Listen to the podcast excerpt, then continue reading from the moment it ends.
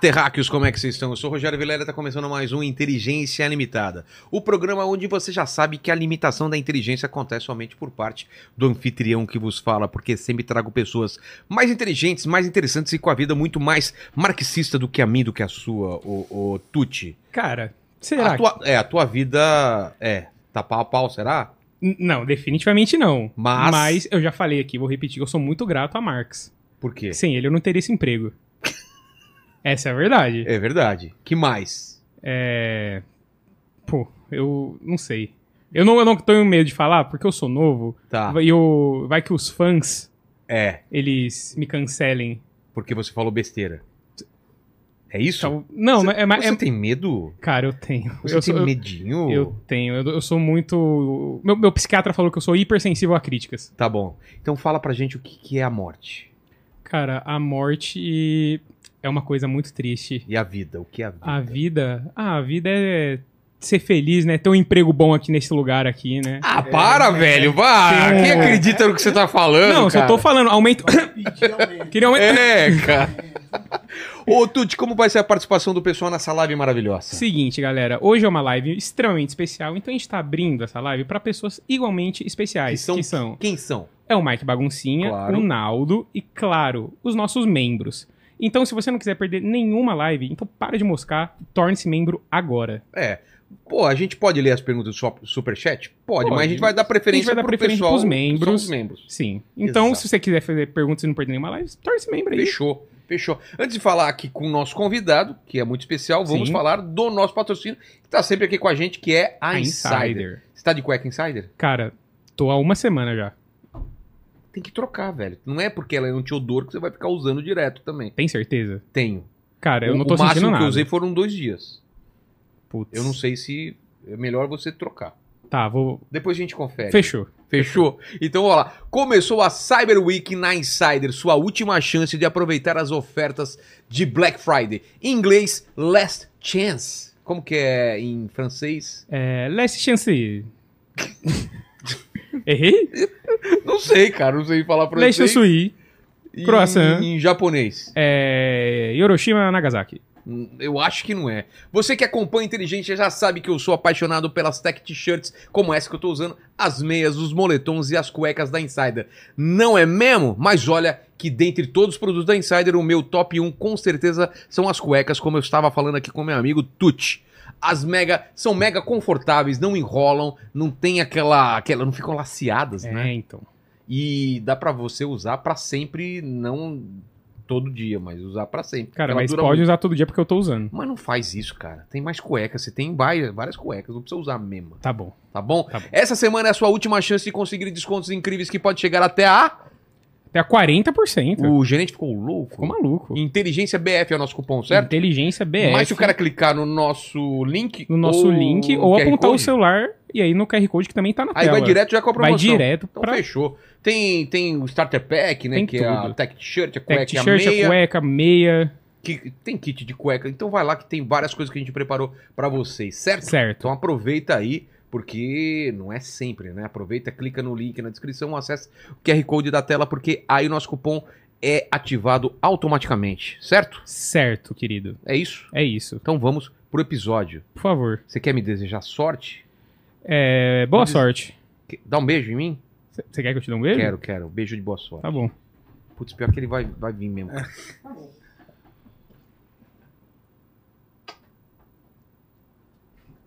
Lene, você nunca me deu beijo, cara. Foi molhado? Foi, cara, beijo molhado. É. Jones, obrigado demais por ter aceitado o convite. Seja bem-vindo, só que. Primeiro, tem presente pra ele? Tem, tem. Ah, já tava esquecendo, hein? É que eu me perdi no brilho dos Tá seus bom. olhos. Então é o seguinte, aqui você ganha presente, mas também tem que Boa. dar presentes. Boa. Presente da Insider deve ser um starter kit, né? Aquele starter pack. Sim. Que sim. vem a cueca, meia e, e, E a camisetinha, e a camisetinha, t-shirt. A camiseta é, é GG. Porque eu sou grande. Cara, né? eu GG? acho. É, tem que ver, porra. será? Cara, eu te garanto que você não usa GG, porque É. eu uso GG dessa aí. Eu acho que é G pra você, hein? Elas são mais larguinhas. Vamos ver, Bom, vamos ele ver. experimenta depois aí. E tem a contrapartida que eu peço meu presente inútil pra colocar no cenário. Você Tá trouxe? aqui, ó. Olha, dinheiro! Cara, Dinheiro de Cuba. eu guardei. Eu tenho o cookie e tinha o. Como que é tá agora? Porque quando eu fui em 2000 e. Quando você foi pra lá? Eu nunca fui. Como você conseguiu dinheiro? Quem trouxe pra você? Aí, se eu falar, eu vou ter que te Ah, matar. Exatamente. Olha o dinheiro que bonitinho. Pô, então fala aí. Olha só, três. O quê? Três pesos. Que tinha o cu que agora mudou lá. Que a gente fez um programa. Eu aprendi que agora já mudou, mas eu fui já faz uns 10 anos lá. E não vai? Tem vontade de ir? Tenho vontade de ir, só não tenho dinheiro. Se alguém quiser pagar minha passagem, Ô, me mandar vou- Cuba. Eu quero voltar lá, cara. Porra. Ô lugar bonito, viu, cara? Muito legal. Pô, isso aqui vai ficar legal aqui, não. Eu coloco uns dinheiro aqui, eu tenho medo que suma aí as coisas, né? Porque tem bastante dinheiro que o pessoal traz aí, né? Você escutou, né, Tuti? Cara, tem bastante dinheiro que o pessoal traz e curiosamente tá tudo na minha gaveta. Entendi. Então é o seguinte, é... Cara, eu, a gente tava conversando aqui antes do, do- de começar o programa e, putz, não sei se a gente começa sobre isso, mas é uma, é uma dúvida que eu tenho há, um tempo, que, que- que- aquele termo que a gente falou de comunismo eletrônico, né? Isso. Ou comunismo tecnológico, não sei se você já ouviu esse termo. A gente fez um programa aqui com, com o pessoal de tecnologia, falando sobre o futuro, e eles imaginaram, não sei se você concorda com isso, claro que é uma projeção, que vai ter esse comunismo, ou seja, a tecnologia vai chegar num ponto que é tão barata e tão acessível que, cara, ou vão reduzir a zero os empregos ou não vai ter mais emprego. Isso é possível ou não? Então, não. E aí, vamos lá, por quê, né? É, você ia me explicar lá, eu falei, não, me explica num Então, programa porque eu é, quero que... Tem, tem uma série de questões aqui pra gente debater. Acho que tem a primeira coisa que é o padrão de desenvolvimento tecnológico atende a interesses de lucratividade e de controle de monopólio.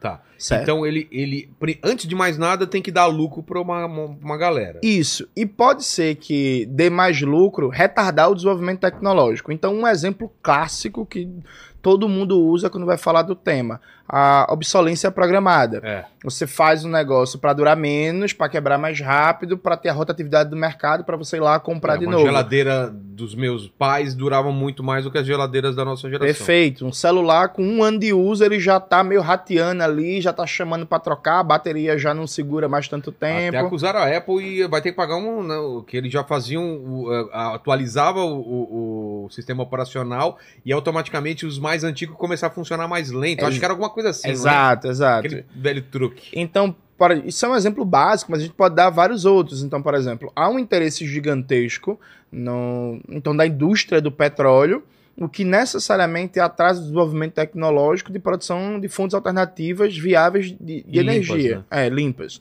Então, acho que tem esse primeiro elemento. Não existe um desenvolvimento tecnológico que é, é- acontece de acordo com a livre pesquisa científica.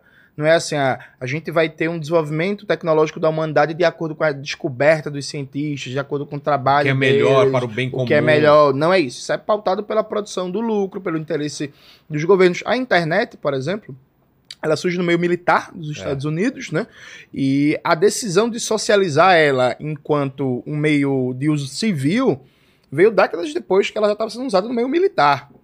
Então, não só o desenvolvimento, como até a entrada em circulação depende de uma série de decisões que não dá para dizer assim, ah, o ritmo de desenvolvimento tecnológico. Não existe um ritmo de desenvolvimento tecnológico, existe um ritmo político de desenvolvimento tecnológico. Você acha que é muito otimismo pensar que as pessoas lá no futuro vão pensar, vão ter um pensamento diferente do que tem hoje, né? É porque não é otimismo, tá errado. Assim, se a gente viver na dinâmica capitalista, É impossível. é impossível, tá errado. Então, isso por um, por um lado. Por segundo lado, há um elemento de a difusão tecnológica no mundo é diferenciada. A gente tem, no mesmo planeta Terra, que é majoritariamente guiado pelo capitalismo, a gente tem desde fábricas ultra avançadas, funcionando já com inteligência artificial, 5G. 5G e por aí vai. E a gente tem padrões de produção tecnológica do século XVIII, do século XIX. O exemplo que eu te dei nos bastidores É. é a produção de chocolate, né? Então, por exemplo, na Bélgica e na Suíça você tem padrões ultramodernos, tecnológicos de, de- da- nas fábricas de chocolate. Mecanizado, robotizado, tudo. Tudo isso e, e- e um, um altíssimo padrão tecnológico nos serviços, né? Design de marcas, propaganda, marketing e tal.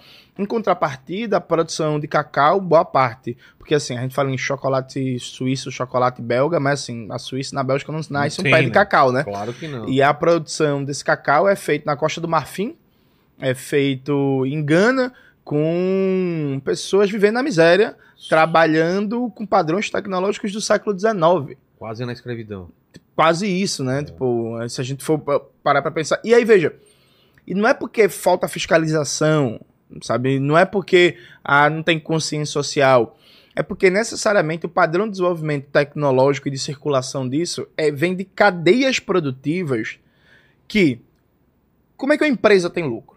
É. Ela tem lucro basicamente reduzindo custos, ou e ou aumentando a produtividade, e ou aumentando o volume de vendas. É basicamente isso. Certo. Fora No esses caso do chocolate, por exemplo, é, vender mais chocolate ou ou aumentar a produtividade. O que é, que é aumentar a produtividade? Você, com o mesmo número de trabalhadores ou de máquinas e equipamentos, em uma hora de produção, por produzo exemplo, mais chocolate você produz mais. por o meu custo mantém e eu tenho mais eu ganho mais dinheiro. Isso, Aumenta o isso você consegue produzir mais. Tá. Só que esse aumento de produtividade tem um problema que, para ele se realizar, precisa ser vendido também. É, né? Claro. Então, tem isso. Ou reduzindo custos. Fora esses três caminhos, não existe outro. É, É. isso. É isso. E aí, veja, o, o caminho do aumento da, da, da- Você conseguir vender mais tem limites. Objetivos. Limites para ele, o que os economistas chamam da elasticidade do mercado, é, o limite de crescimento da demanda e etc. O aumento da produtividade, ele também tem limites porque você pode aumentar a produtividade e não ter demanda, né? Então, por É. exemplo, as fábricas, hoje, boa parte das fábricas do Brasil estão funcionando com capacidade ociosa. então não, não- não- eles poderiam produzir muito mais carro, mas não tem quem compre. Por exemplo, É. é, isso. A, a forma mais eficiente é sempre você reduzir custos. Porque, veja, a partir do momento que você reduz custos, você não depende necessariamente de aumentar o número de vendas para você aumentar a margem de lucro.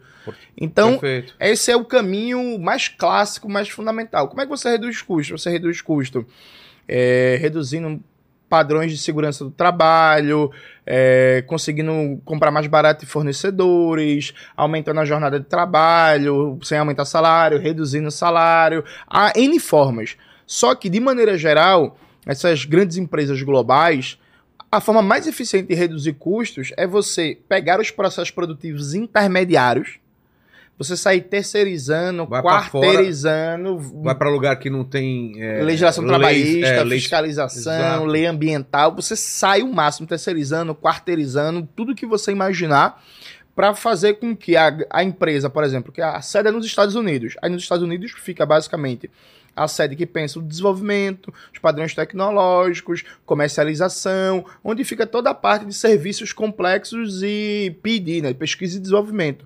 E você sai terceirizando, quarteirizando tudo isso. Então, a mesma Apple que tem um laboratório, laboratórios de pesquisa ultra ponta, avançados, é. de pontas e tal, tá terceirizando, quarteirizando, quinterizando seus processos produtivos na Malásia, na Singapura, É. no Brunei, não sei onde, com padrões tecnológicos que estão lembrando que o Marx estava descrevendo no livro 1 do Capital. Então, necessariamente, a difusão tecnológica ela é diferenciada. Ela depende disso. Depende disso. Na dinâmica capitalista. Entendi. Porque Não tem como mudar isso ou, ou minimizar isso ainda sendo capitalismo. Não existe. não. Porque o, Ela, ela foi melhor e tá ficando pior? Ou a gente tá igualzinho o capitalismo sempre foi isso, Vilela. desde Pensa, o começo? pensa só o seguinte: é, vamos imaginar, século XIX, começo do século XX. Enquanto ali a Europa Ocidental, né, França, Inglaterra, Bélgica, Holanda, estavam vivendo um crescimento gigantesco das cidades, lá os da re- segunda revolução industrial já, não sei o quê. A África e a Ásia estavam colonizadas, né? Exato. A Bélgica estava colonizando o Congo, matando mais de 10 milhões de pessoas, fazendo exploração em massa. A França estava colonizando o norte da África, o Maghreb, matando também, matou mais de um milhão. Depende de uma exploração predatória assim pra ter lucro. É, o que muda é a forma dessa exploração. Então, por exemplo, a gente não tem mais o colonialismo clássico, É. né, como tinha é, é, até a Segunda Guerra Mundial.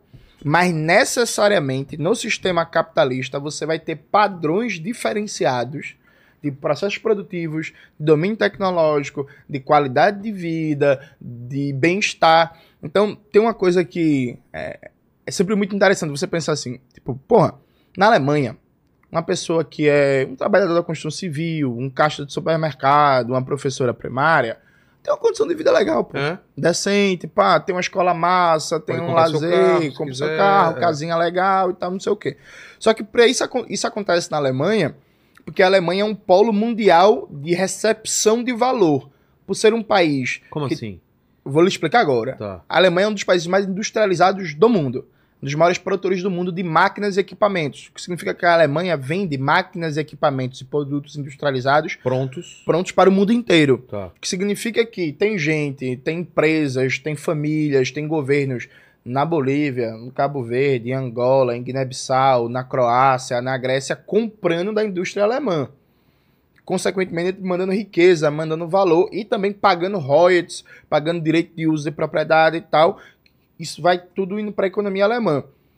Uma economia receptora de valor, uma economia que é uma economia industrializada no mundo, onde a maioria dos países do mundo, inclusive, não tem indústria, não tem produção de ciência e tecnologia, não gera patentes, essa Alemanha consegue fazer com que a tecnologia seja o máximo socializada, consegue que a escola primária seja uma escola foda, consegue que, que as estradas, que a infraestrutura, que a medicina, que de maneira mais ampla possível você tem ali, com as desigualdades de um capitalismo, é um capitalismo de país central, você tem ali uma generalização maior de padrões tecnológicos, de inovações tecnológicas, né? A base é muito mais alta do que. aqui. Isso. É muito mais provável, por exemplo, que um cidadão da Alemanha se beneficie de inovações na medicina, no diagnóstico, em cirurgias, do que, por exemplo, um cidadão do Peru, Tá. um cidadão da Tanzânia ou um cidadão da Mongólia, percebe?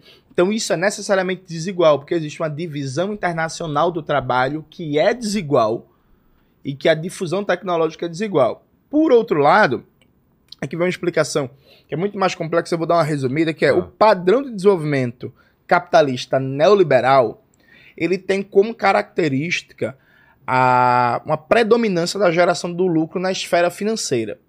Então há um descolamento relativo entre o padrão de lucratividade e a produção da economia real. Indústria, É. comércio, serviços e tal. Então você tem, por exemplo, gente que é bilionária, gente que é milionária e que nunca investiu numa fábrica, numa roça, num comércio, num serviço, nunca vai investir e vai morrer milionário, bilionário. E o grau de lucratividade daquilo ali não depende da economia real. Então, um exemplo clássico, né? O, o João Amoedo. Tá. João Amoedo nunca produziu um traque de massa na vida e nunca vai produzir. É família rica, surfista, aí um dia cansou de surfar e fumar maconha, pegou o dinheiro da família, virou um banqueiro especulador, a última vez que eu vi tinha mais de 200 milhões. Aí ele fica aplicando em títulos, bota em algum fundo de investimento que pega algum negócio, uma mata, compra ações da Petrobras, é. que está distribuindo lucros e dividendos a rodo e vai viver aquilo ali. E o, o grau de riqueza monetária circulando na esfera financeira é mais de 100 vezes mais do que na economia real. Na indústria, comércio, bens, serviços e tal. Pra que, que ele vai investir se ele tá ganhando muito dinheiro? Exato, e particularmente no Brasil que tem a maior taxa de juros real do mundo, né? Então, assim, pra que eu vou investir no negócio, não sei o que, se eu posso comprar títulos da dívida ou comprar ações da Petrobras, que é a vaca leiteira do Exato. mercado. Então, a partir do momento que a produção capitalista depende cada vez mais da financiarização, você tem um estímulo para, por exemplo, pô, bicho, fica desempregado aí. Fica desempregado aí porque não precisa de força de trabalho. Ah, Não precisa produzir. tô não precisa, aqui. é, é. Sabe, tipo assim, há um descolamento desde os anos 70, cada vez maior, entre taxa de lucro e crescimento da economia. Então, por exemplo, a economia brasileira, objetivamente, se você considerar o crescimento populacional, a economia brasileira ela não cresce há 30 anos. Porque se uma economia tem uma média de crescimento do PIB de 2% e, a, e o crescimento populacional é hum, médio é próximo disso, a gente está falando que o crescimento da economia acompanhou basicamente o crescimento da população. Então não houve um aumento real da riqueza. Sim. Mas as empresas brasileiras, as maiores, os grandes monopólios, o Bradesco, o Itaú, a Rede Globo, a Votorantim, não sei o quê, não, não faliram, não, pelo contrário, É. lucros Absurdo. absurdos. Ou seja, há um descolamento. A partir do momento que há um descolamento, não há necessidade objetiva de você formar demanda. E o que é, que é formar demanda, fundamentalmente? É você garantir emprego, é você fazer obras de infraestrutura, é você fazer, por exemplo, obras de saneamento, é você reformar estradas, construir mais portos, aeroportos, aumentar a ca- a capacidade produtiva da economia. Não há essa necessidade para você gerar lucro. E aí a gente chega num, num problema. Não, o capitalismo em si é um problema. Esse aí é um problema agravado. Exato. Mas aí qual é a questão? Se não há necessidade, se há uma superpopulação relativa cada vez maior frente à necessidade de força de trabalho no capitalismo, qual é a necessidade intrínseca do sistema capitalista que eu vou ter de garantir o básico do padrão tecnológico vigente para, por exemplo, 30 milhões de brasileiros que estão passando fome? Os 30 milhões de brasileiros que estão passando fome, na prática, eles vivem como vivia um brasileiro há 100 anos atrás. É. Sabia? A diferença fundamental é o quê? Tem um celular? Não, beleza, mas tipo, onde ele mora continua não chegando água potável, continua não tendo saneamento básico, continua não tendo calçamento, continua morando numa, numa casa precária, num barraco de um cômodo e tal, que você, sei lá, pega para ler o Lima Barreto descrevendo o que era o Rio de Janeiro no começo do século XX, É a mesma coisa. praticamente a mesma coisa, percebe? Ou seja, a ideia de que não, quando surgir vezes, tal e tal inovação tecnológica, aí a humanidade vai acabar as guerras, vai acabar a fome, vai acabar. Isso é tão falso porque toda a inovação tecnológica veio com a mesma promessa falsa. Então, o que os marxistas chamam de socialistas utópicos, né? Ou em Fourier, quando apareceu a máquina a vapor, eles diziam a mesma coisa. Que agora, Agora- com a máquina a vapor vai acabar a fome, agora vai ter prosperidade, vai ter riqueza para todo mundo. Quando apareceu o, o, o, o trem a vapor do trilho de ferro, agora a gente vai integrar o mundo, vai conseguir levar desenvolvimento, prosperidade. Aí vem a segunda revolução industrial, petróleo, energia elétrica em massa, agora vai.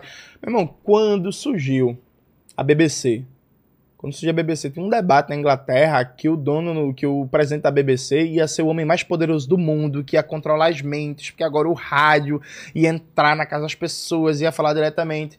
Aí a gente dá um pulo, chega nos anos 80. Nos anos 80 tinha um termo que hoje em dia quase ninguém lembra, que é computadotopia. Tinha um debate, a galera debatia sério, dizendo que o surgimento do computador e da internet ia acabar com o trabalho manual. Ia ter mais trabalho manual, as pessoas iam trabalhar uma vez por semana, ia acabar com a pobreza, ia Isso acabar nos anos 80? isso nos anos 80, no Japão e nos Estados Unidos. Fazia muito esse debate. Ia acabar com a pobreza, ia acabar com o trabalho Que é o maçante. mesmo papo agora com a inteligência artificial. Mesma É coisa. a mesma coisa. E aí, veja, as pessoas até esqueceram, mas quando entrei na universidade em 2011, ainda se tinha um debate de que a internet iria garantir a democracia direta, participação universal do cidadão, ia mudar a relação com a política, que a gente teria uma outra esfera pública, tinha um debate da sociedade em rede, É. muito em moda ainda o Habermas, e aí não, agora a gente vai criar uma verdadeira esfera pública, uma, uma verdadeira esfera onde todo cidadão consiga decidir sobre os negócios do Estado, uma série de esperanças que a internet iria horizontalizar todo o poder e a vida coletiva, iria democratizar empregos, Cultura, oportunidades, é. informações e tal. Nada disso aconteceu. Porque se ignora que a tecnologia ela está submetida à dinâmica de poder político e de relações econômicas no qual ela é produzida. A tecnologia não é autônoma, né? Ela não é descolada do- de tudo isso, né? Ela não só não é escolada, como ela é determinada por tudo Determinada. isso. Determinada. Determinada. Porque, sei lá, um exemplo que todo mundo dá, a energia atômica mata e cura câncer, né? É. Beleza, dá pra fazer bomba atômica e dá pra fazer remédio e tal.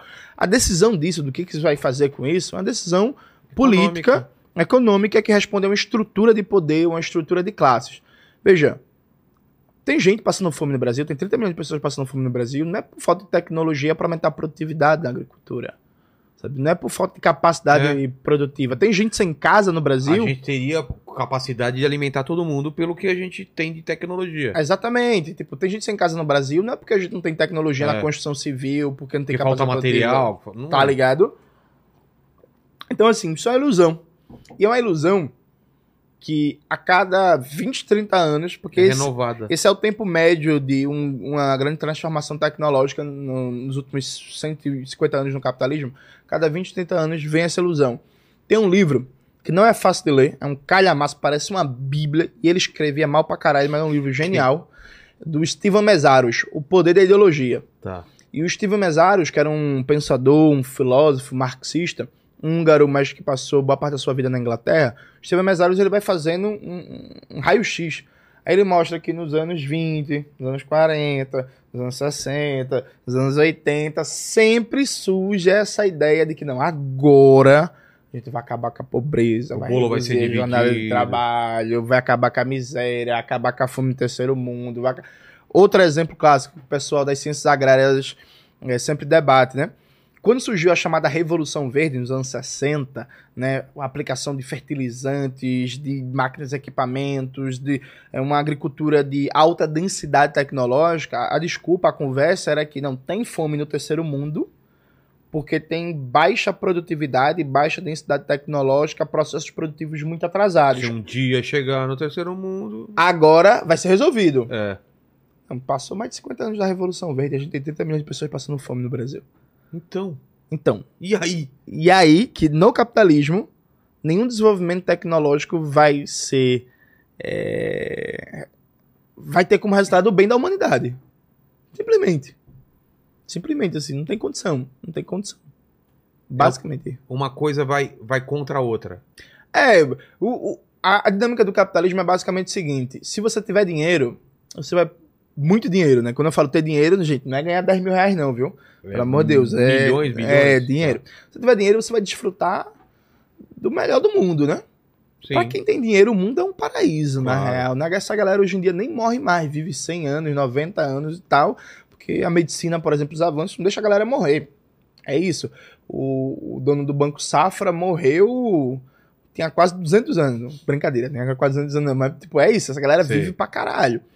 Só que a maioria da humanidade não, porra. Tá ligado? Tipo, porra, eu comecei a trabalhar com 13 anos de idade, né? Isso era o quê? 2003. 2003. Comecei a trabalhar com 13 anos de idade vendendo jo- jornal no sinal.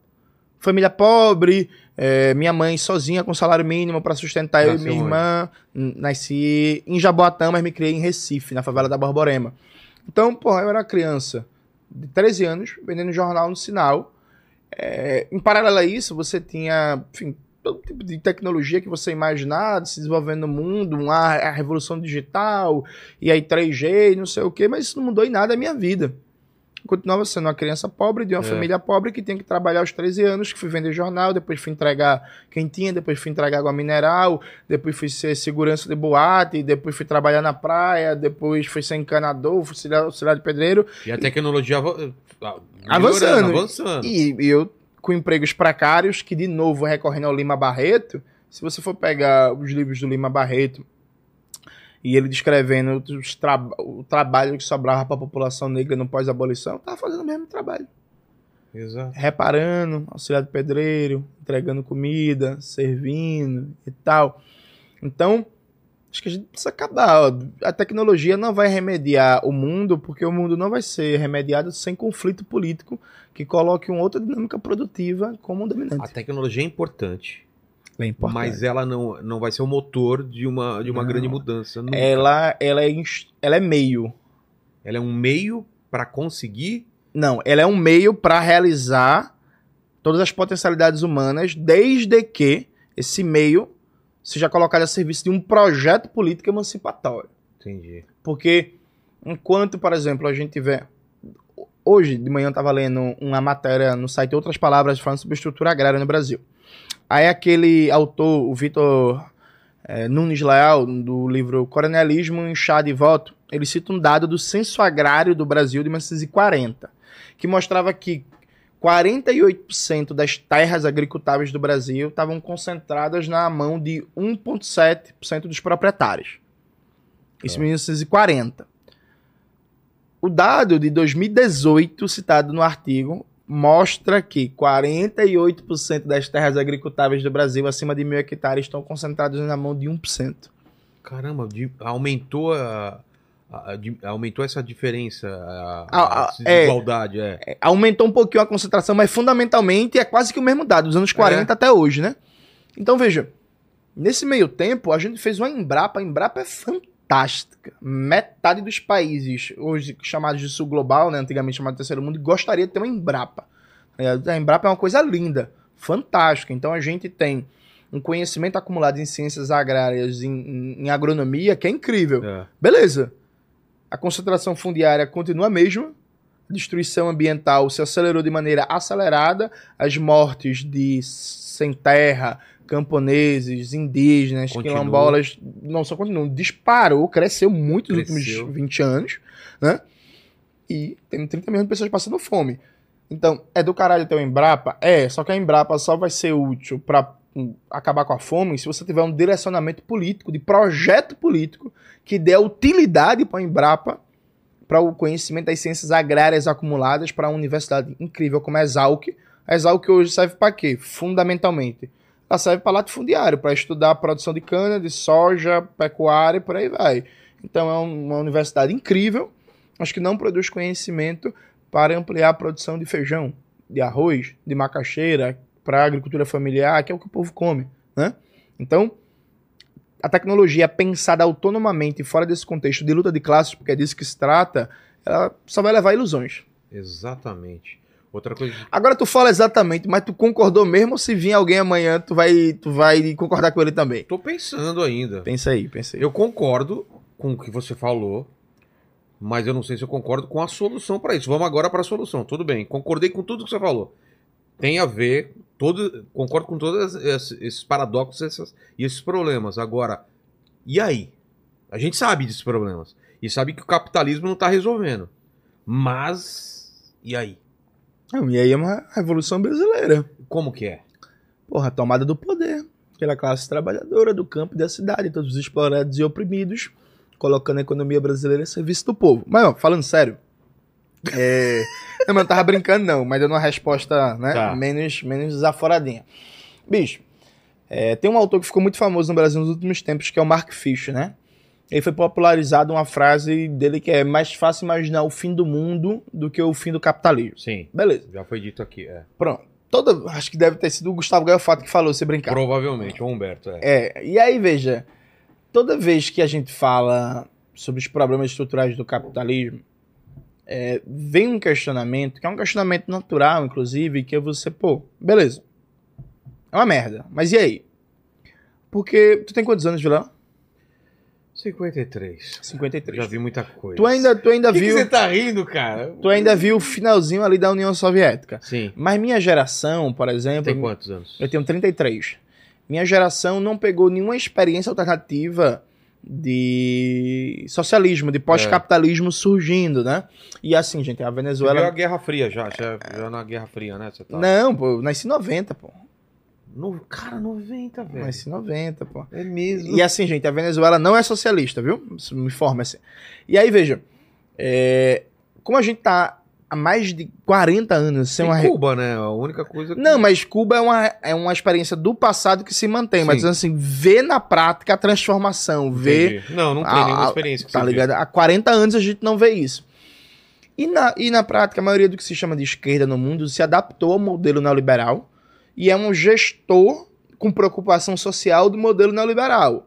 Né? Então, quando você pega os principais dados macroeconômicos, seja no Brasil, seja na Argentina, seja na Grécia, seja na Espanha, seja na França, o que se entende como progressistas, como centro-esquerda, no fundamental, faz uma gestão ali muito parecida do que, que se entende como direita, só que a esquerda, porra, gosta mais de, de, de, de, de- trabalhador, de mulher, de negros, de É. direitos humanos e tal, é mais a favor da democracia, né, as palavras, esse negócio todinho.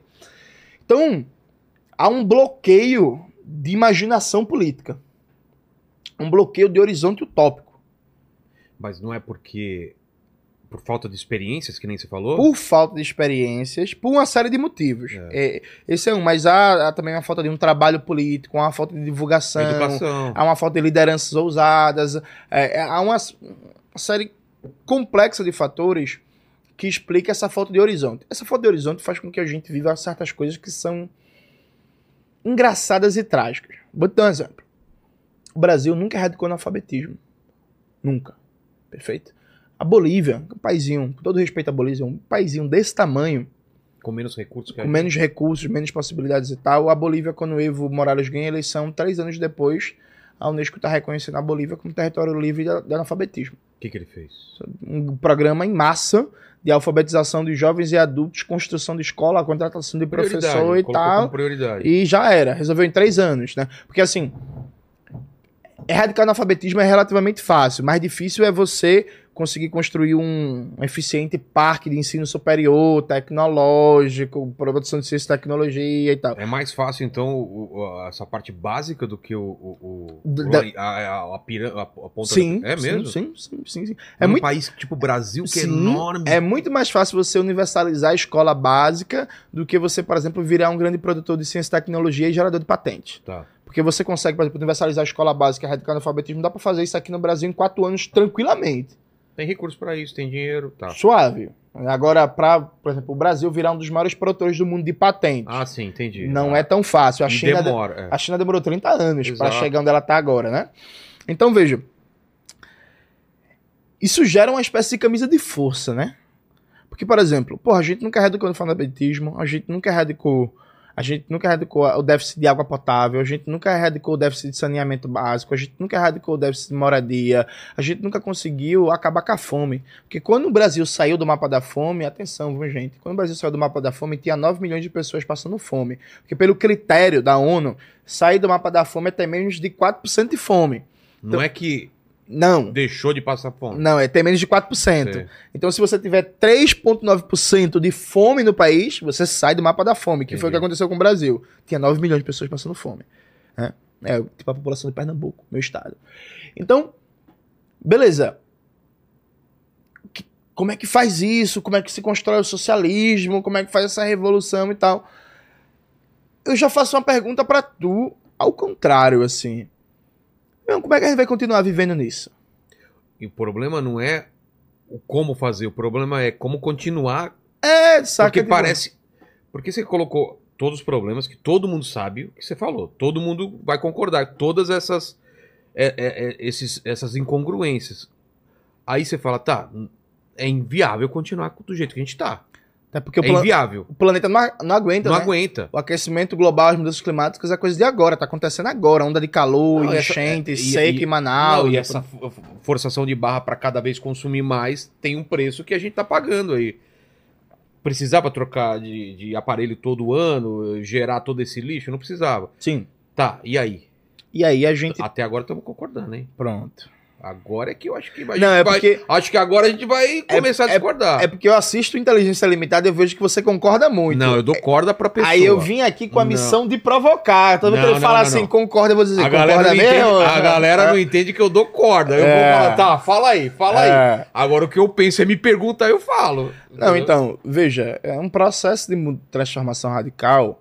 Há vários detalhes, várias minúcias que a gente vai descobrir no processo histórico. pro- a palavra radical é bom você explicar porque ela meio que perdeu um pouco do significado. Não, radical, gente, de ir até a raiz, de transformar de verdade as coisas, de ir até Até o, o fundo do problema, assim, de realmente Não é erradicar. maquiar, né? Não é melhorar um pouquinho. É. Ah, não, melhorou um pouquinho. Que é discurso todo político burguês na época da eleição, né? Não, mas no meu governo eu construí 30 escolas, precisava de 500. É. Ele construiu 30, ele tá se orgulhando. Não, no meu governo eu fiz 2 mil moradias populares. Colocou um Precisava ban- de 100 mil. Colocou um band-aid numa pessoa que tá toda estourada, né? Pronto. É. Então veja, há várias minúcias, vários detalhes que não tem como a gente prever. O que a gente consegue debater, divulgar, instigar, falar é o sentido político desse processo. E qual é o sentido político, meu irmão? É, parece jargão por causa da internet, mas toda riqueza quem produz é a classe trabalhadora. Né? O Álvaro Vieira Pinto, famoso filósofo, ele fez até uma brincadeira, né? Porque os ricos não fazem greve. Eles não trabalham, né? Tá ligado? Então, assim, rico nunca faz greve. Fazer greve tem que trabalhar. Exatamente. Então, assim, toda riqueza que quem produz somos nós. E a gente vive num país que é um país profundamente rico em recursos naturais abundantes. É. E essa riqueza que é produzida a partir das mãos dos homens e mulheres do Brasil.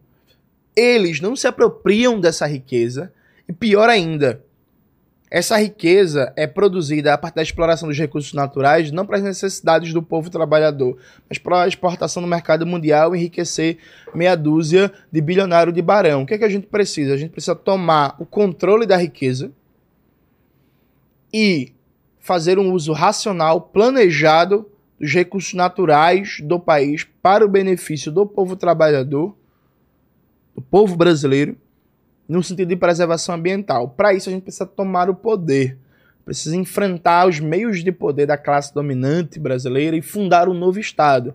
Um Estado baseado no interesse, na organização de baixo para cima da classe trabalhadora, transformando o sentido da economia.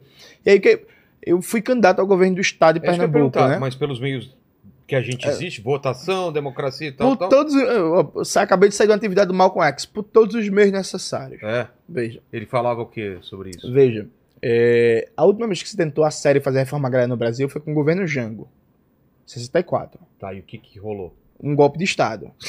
né? A, Só isso. É, a burguesia, os Falou, empresários do aqui- Brasil Não, não, não, não. se armaram e tal, deram um golpe de Estado. Então a burguesia não aceita mudanças pacificamente. Tipo assim, os caras querem tudo. Toda vez que a democracia eleitoral contraria os interesses deles, eles dão um golpe. Deram um golpe no Jango do Brasil, deram um golpe no Salvador Allende, no Chile. Então a gente vai usar todos os meios necessários. Agora, Vilela, é fundamental fazer um debate do sentido. Tipo, vou dar um dado que eu achei muito chocante. A, a Pública, né, o site de eh, jornalismo investigativo, fez um levantamento de todas as outorgas federais para o uso de água. Só as federais, ela Ah. não pegou os dados estaduais. Só pelos dados federais fornecidos pela Agência Nacional de Águas, 50 empresas controlam barra consomem a quantidade de água necessária para abastecer o consumo doméstico de mais de 90 milhões de brasileiros. Caraca. 50 empresas. A maioria das empresas do agronegócio, setor sucroalcooleiro, papel barra celulose, mineração, pecuária, siderurgia. A empresa de celulose, espero que ela não patrocine vocês, senão vai perder agora. Não. A empresa de celulose, Suzano, que é a maior do mundo, É a maior do mundo? é a maior do mundo, a. Suzano, é. E é aqui, né? Daqui de Suzano. Exatamente. Ela controla a quantidade de água suficiente para abastecer toda a população de Recife do Rio de Janeiro. Tem noção que uma empresa, uma, É. só pelos dados federais, lembrando, viu, gente, sem considerar os dados estaduais de, de outorga de água, só pelos dados federais, a Suzano tem um controle de água suficiente para abastecer o consumo doméstico de toda a população de Recife por um mês, ou toda a população do Rio de Janeiro por um mês. Suzano produz o quê? Celulose, que vira papel É. que é 90% exportado. Há uma crise hoje no mercado editorial brasileiro, porque o papel, Não sei, acabei de imprimir meu livro, é caríssimo. pronto, o papel cresceu 40% o valor nos últimos seis meses. Então o Brasil é o maior produtor de celulose do mundo, produz. Os caras não pagam imposto na exportação. Os sócios da Suzano, os acionistas controladores, não pagam imposto na hora que recebem os lucros e dividendos. Poluem pra caralho. Eucalipto não é, não é floresta, viu, gente? Aquilo é chamado deserto verde, não nasce nada em volta, degrada o meio ambiente. E ainda exportam papel e falta papel no mercado brasileiro, pô. Cara, isso é um absurdo. Tipo assim, não tem como isso continuar, gente. Tipo assim, tá errado, tá ligado? Tipo assim, não dá. É, é destruição ambiental, é não paga imposto, não gera emprego, não gera tecnologia, deixa o passivo pro país, um medos de bilionário fica rico, não paga imposto de porra nenhuma e falta papel no mercado brasileiro. Não é possível que a gente diga assim, meu irmão, isso precisa mudar. E aí, olha, eu, eu ando mais flexível. Você que não é um revolucionário, você é um social-democrata, você é um reformista. Ah, eu não quero expropriar Suzano. Tudo bem, meu parceiro. Vamos fazer o seguinte. É, Vamos... eu talvez seja esse, cara. Pronto, vamos fazer o seguinte. Vamos. O, o, o Tuti, você tá, tá mais pra ele ou mais pra mim? Porque você, quando não, você fala assim, eu, eu sou comunista, mas você é, assim, você é mais radical ou tá mais que nem eu, mais moderado? Não, tô mais moderadinho. Eu. É mesmo? Tá, Sim. então vamos lá. Então vamos fazer um desafio pra vocês? Vamos lutar junto. Bora fazer um movimento aqui para fazer, O que que eu posso ajudar? para fazer com que os acionistas da Suzano Tá. paguem imposto sobre distribuição de lucros e dividendos, fazer com que eles paguem um imposto Eles adicional. pagam essa água toda que eles usam, eles pagam legal? Ou... Não, é, é, tipo assim, paga a Igual a gente. É, paga a conta de água, mas, por exemplo, no final, eles não pagam imposto na hora de exportação, né? Porque Entendi. É, produtos primários são isentos de imposto no Brasil na exportação. Isso era um negócio de FHC com a Lei Candir e que agora o Lula e o Haddad na reforma tributária foi constitucionalizado. Então, se você exporta celulose, minério bruto, petróleo bruto, carne de vaca, soja, você não paga imposto na exportação. Por que, que foi feito isso na época? Porque- aumentar a exportação e. Com a desculpa de aumentar a exportação, mas foi basicamente para beneficiar latifundiário e mineradora. Entendi. Então, assim, Um lobby. é, basicamente Teve isso. um lobby e rolou. Então, vamos fazer uma luta para os caras pagarem imposto sobre lucros e dividendos, para pagar um imposto por causa de passivo ambiental e vamos, vamos impor um limite para exportação para garantir o abastecimento do mercado interno. Perfeito. O último cara que tentou fazer isso, eu acabei de falar. Hum. João Goulart. Ninguém mais tentou? Não, Lula não tentou? não. E quem tentou não foi eleito, que foi o Brizola. Tentou? Ele falou que ia fazer. Sim, mas não foi eleito. É. Nunca foi eleito presidente. Mas o último cara que tentou fazer isso foi o João Goulart. Gente, assim, tipo, da escola, quando a gente vai estudar golpes militares na América Latina, tem uma coisa que normalmente a gente não para pra pensar, né? Tirando o governo Allende no Chile, o ciclo de golpes militares na América Latina foi sobre governos moderados, pô. Ninguém era radical, ninguém era socialista, não, pô. O Jango não era socialista, o Jango era um latifundiário. Dono de várias fazendas, de produzir a Shark, produzir não sei o quê. Ninguém era radical. O golpe na Argentina, o golpe no Uruguai, o golpe no Brasil, o, o, o, o golpe no Peru. E qual a explicação? A explicação é que a burguesia latino-americana, o imperialismo estadunidense, não aceita um governo moderado. Pra ter ideia, a galera fala muito das reformas de base do Jango, né? É. O que, que era a reforma de base? Acabar com o analfabetismo, fazendo um investimento do caralho em educação. Pra é, ampliar de maneira significativa o ensino superior brasileiro, a partir inclusive das experiências positivas que já estavam em curso, como a UNB, criada por Anísio Teixeira e da C. Ribeiro na época. Controle de preço de aluguéis para evitar especulação imobiliária e uma política de moradia. Reforma agrária só em terras em beira de BR. Veja, não ia acabar com o latifúndio, era pegar só algumas terras em beira de BR e tal. Reforma agrária, apoio à agricultura familiar, controle, hum, colocar um teto, né, sobre taxa de juros, serviços bancários para garantir, né, que um, um capital bancário ali que não explore tanto e dê condições para o comerciante, para o industrial ter acesso a crédito e tal. Você para para botar no papel, para olhar, é bacanaço. Baga- e É. levinho. Na- é, nada radical. Levinho. Aí tinha uma ideia também de começar a criar um sistema nacional de saúde, que o Brasil não tinha, né? Na época funcionavam os INAMPs, que eram basicamente é, santas casas ligadas à Igreja Católica e sistemas de saúde por categorias, né? É. Então, sistema de saúde dos ferroviários, sistema de saúde dos tipógrafos é. e tal. Então, era isso, pô. Então você tá falando que nem o moderado a galera aceita. Não. Imagina o radical. Não, não. Aí, é isso, a gente tem que tomar o poder, pô. Não, Ih, é, cara, o cara ô, tá querendo me ô, ô. convencer mesmo, velho. Dá um exemplo a tu. É, tu tem Mas- 50. Tu, Mas, mas com arma, com essas tu tem, tu tem aí, 53 anos. É, porque eu não quero, não tô, não, não vou pegar fuzil não. Não, velho. mas presta atenção, tu tem 53 anos, então É. tu viu o Brizola. Vi. Irmão, o que, que era o Brizola? Brizola é uma tentativa de continuar as reformas de base. Brizola nunca foi muito radical. Não, nunca vi ele como esse cara. Sabe? Tipo, era um cara que queria, porra, acabar com a fome. Brigava com a Globo pra caramba, Sim, né? mas porque- de frente. Porque, por exemplo, o Brizola fez o CIEPS no Rio de Janeiro Exato. pra é universalizar uma, uma educação de qualidade, uma escola digna pra molecada que tinha dentista, que tinha psicólogo, que tinha esporte, que tinha piscina, que tinha três refeições por dia, que tinha acompanhamento, uma escola realmente de verdade, assim, É. pra molecada entrar de manhã, sair de noite com um espaço pra estudar, com segurança, com dentista, com tudo. Do caralho. A Globo foi contra. Foi contra, né? Claro! A Globo fez uma campanha violenta Falando o quê? violenta contra o CIEPS, porque o CIEPS era caro, porque os CIEPs é, é, fazendo terror, fazendo terror moral, dizendo que ah, seu filho vai passar o dia na escola, e quem é que vai ficar com seu filho? Seu filho vai passar o dia com estranhos, pode sofrer abuso. Nossa. Dizendo que era populismo, dizendo que fazia as escolas de depósito. A Globo foi contra. Tipo assim, o cara queria fazer um Escola, pô. Porra. Escola legalzinha, É. pras crianças, com piscina, com esporte, com balé, com música, com judô. Foi um pau do caralho. Brizola também, quando foi governador do Rio de Janeiro em 82, Brizola fez assim, ó, bicho. Meu governo não vai ter mais isso da polícia entrar na favela a esmo, sem planejamento e tal, é, invadir na casa dos outros. Há um princípio da inviolabilidade do lar que serve também pra família pobre. Claro. Então, a polícia. não é só pra condomínio rico. Exato, a polícia não É. chega num condomínio rico e tal. vai batendo e derrubando porta. Arromba a porta. Vai ter que servir pra favela também.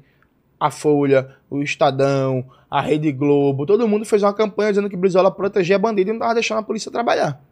Brizola desmontou os grupos de extermínio, não todos, né, mas boa parte deles no Rio de Janeiro. A propaganda da mídia era dizendo que o cara tava protegendo bandido. O Sambódromo no Rio de Janeiro, Sei. quando o Brizola e Darcy Ribeiro mandaram construir o Sambódromo em 1984, a Rede Globo não transmitiu o Carnaval de 84. Atenção! Por causa dessa briga com o Brizola. Porque a Rede Globo era contra construir o Sambódromo. Sabe por quê? Não. Porque até a construção do Sambódromo, todo ano o Carnaval era pré-montado. Então você, todo ano, contratava uma empresa, a empresa fazia arquibancada pré-montada, os tubos ganhava uma fortuna, ano que vem de novo. a mesma malícia e tal. Aí Brizola dá assim, olhar assim e fala assim: não, pô, acabou essa putaria. A gente vai construir um sambódromo, vai ser uma estrutura permanente. Embaixo vamos colocar sala de aula que só porra. E além do sambódromo e tal, vai ter um espaço aqui, vai ter museu, vai ter escola e tal. A Rede Globo foi contra. Nossa, velho. Os bancos foram contra. A burguesia carioca foi contra. E o carnaval de 84 não foi transmitido pela Rede Globo. Aí eu devolvo a pergunta pra tu. Os caras foram contra escola. Os caras foram contra construir um sambódromo. Os caras foram contra cumprir a lei, o Estado de Direito, né? Que É. pra entrar na casa dos outros tem que ter mandado, Exato. tá, pá. É o básico. Aí tu acha que vai dar pra gente tributar os donos da Suzano Na boa. na boa? Mas se tivesse uma vontade política, não rolava? E o povo junto? Rola. Aí eles vão, vão tentar dar um golpe de Estado. Aí ou a gente leva um golpe ou a gente derruba O eles. golpe de Estado que você falou, o que, que é? É os caras mani fazer, fazer nos, nos bastidores, mas depende dos militares, ou não necessariamente. Sinceramente, eles podem contratar milícia privada. Todos os latifundiários do Brasil estão armados. Todo grande fazendeiro está armado, todo mundo sabe disso. Mas isso isso é, assustaria o povo local, a, a, a região. Mas o movimento do Brasil, você acha que, que consegue impedir? Mas aí seria enfrentamento. E aí, se a gente ganha, a gente toma o poder, é a revolução. Só tem esse caminho, cara? Porra, é, infelizmente. Não tem, um, não tem uma experiência em algum lugar que teve um- uma transição um pouco mais pacífica? Depende. Aí vem uma diferença fundamental. Existe uma diferença entre um país central do capitalismo e um Tipo? país dependente. País central do capitalismo. Estados Unidos. Alemanha, Suécia, Estados Unidos. Só que os Estados Unidos têm. A nível de países da OCDE, os Estados Unidos têm um padrão de desigualdade e de inequidades muito maior Ah, do sim. que os Esses países que citou, é, tá da certo. Europa Ocidental, né?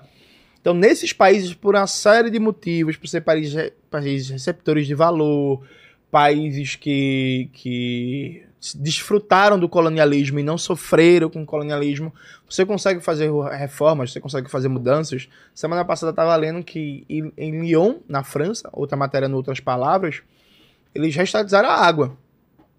Já E aí- tinha sido privatizado e voltaram. Voltou. Que não e- dá pra privatizar, não dá para privatizar a água, coisa básica. É, mas na como. prática a água no Brasil é privatizada, né? Já é? Tarcísio quer vender a Sabesp. Quer Não, pa- quer vender, mas ainda é. Então, mas 40 e tantos por cento do capital já é privado. Ah, é? A SEDAI foi vendida. A Compesa de Pernambuco, que é a nossa equivalente à Sabesp, tá para ser vendida. A Cenepá do Paraná acabou Isso de é ser vendida. perigoso demais. E na prática, eu acabei de dar o dado que 50 empresas, a parte das outorgas federais, controlam água suficiente para abastecer 90 milhões de brasileiros. Então, é, essa água já é privatizada.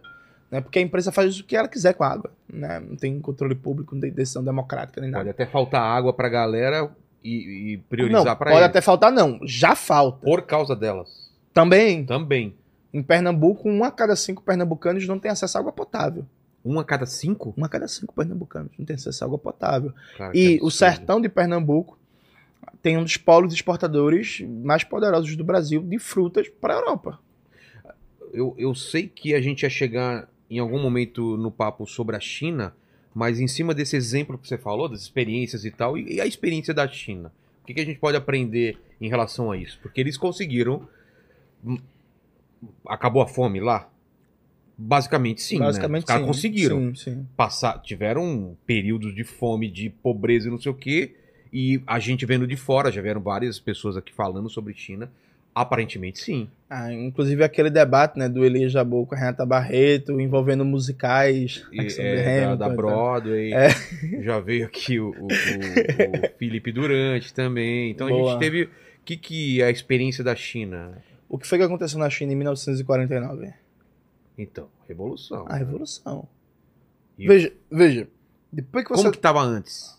Antes, antes a China era colonizada, Isso. tava uma merda, era o país mais pobre do mundo e tal. Mas teve uma revolução. Eles, tom- eles conquistaram o poder. Eles montaram um Estado revolucionário. Aí, a partir daí, as estratégias econômicas de desenvolvimento, de planificação, de planejamento. Porque lá é meio misturado, né? Capitalismo. Cara, dá pra definir o que, é aquilo? É, ve- ve- Veja, eu eu tô num, num momento da minha vida que eu acho esse debate é muito menos importante pro que a gente precisa de imediato. O mais Tá importante é o seguinte. classificar não é o importante. Não, eu, é importante, mas eu, eu pessoalmente, tá. individualmente, eu tô muito mais preocupado em dizer o seguinte, veja. A China, por exemplo, não tem teto de gastos. Então, assim, o que, é que a gente pode O que, aprender? que- que quer dizer isso? Que, Quer- eles, que eles podem gastar o quanto precisar. É, que não existe restrição fiscal para o gasto público na China. A restrição é a restrição da economia real, ou seja, o que tem disponível de bens e serviços para Tá. ser produtiva na economia. A China passou os últimos 40 anos com um orçamento permanente e crescente para ciência e tecnologia. Então a China deixou de ser uma produtora de bugiganga, né? A China conhecida como Xigling e tal, não sei E- o quê E, e cópias, né? e baratas. cópias e tal, e virou a. Hoje a China disputa a liderança global da produção de tecnologia de geração de patentes com os Estados Unidos, porque ela passou 40 anos de maneira permanente e crescente investindo em ciência e tecnologia, com a estrutura de soberania nacional, protegendo suas inovações tecnológicas, protegendo de espionagem industrial, aumentando seu poder no mundo, bancando suas decisões na OMS, em todos os fóruns e tal. A gente conseguiu chegar lá. Então, por exemplo, me interessa muito mais fazer um debate de vem cá, quem é que tá certo, a China ou o Brasil? Em 1980, o Brasil era três vezes a produção industrial da China. Três vezes? Três vezes. Hoje, o Brasil é o que é e a China é o que é. Quem é que tá errado? A China tem uns 7 BNDES. A China tem um. A China tem mais de 60 mil empresas estatais. Na China, toda a terra é pública. A propriedade. Claro que eles fazem concessões, você, você meio que aluga a terra, mas toda a terra é pública. Toda, toda. Não existe terra privada na China. Só existe contrato de concessão. Sei. Perfeito? A Você China não, aluga aquela é, você tipo aluga. Na China não existe teto de gastos. Na China não existe Banco Central independente.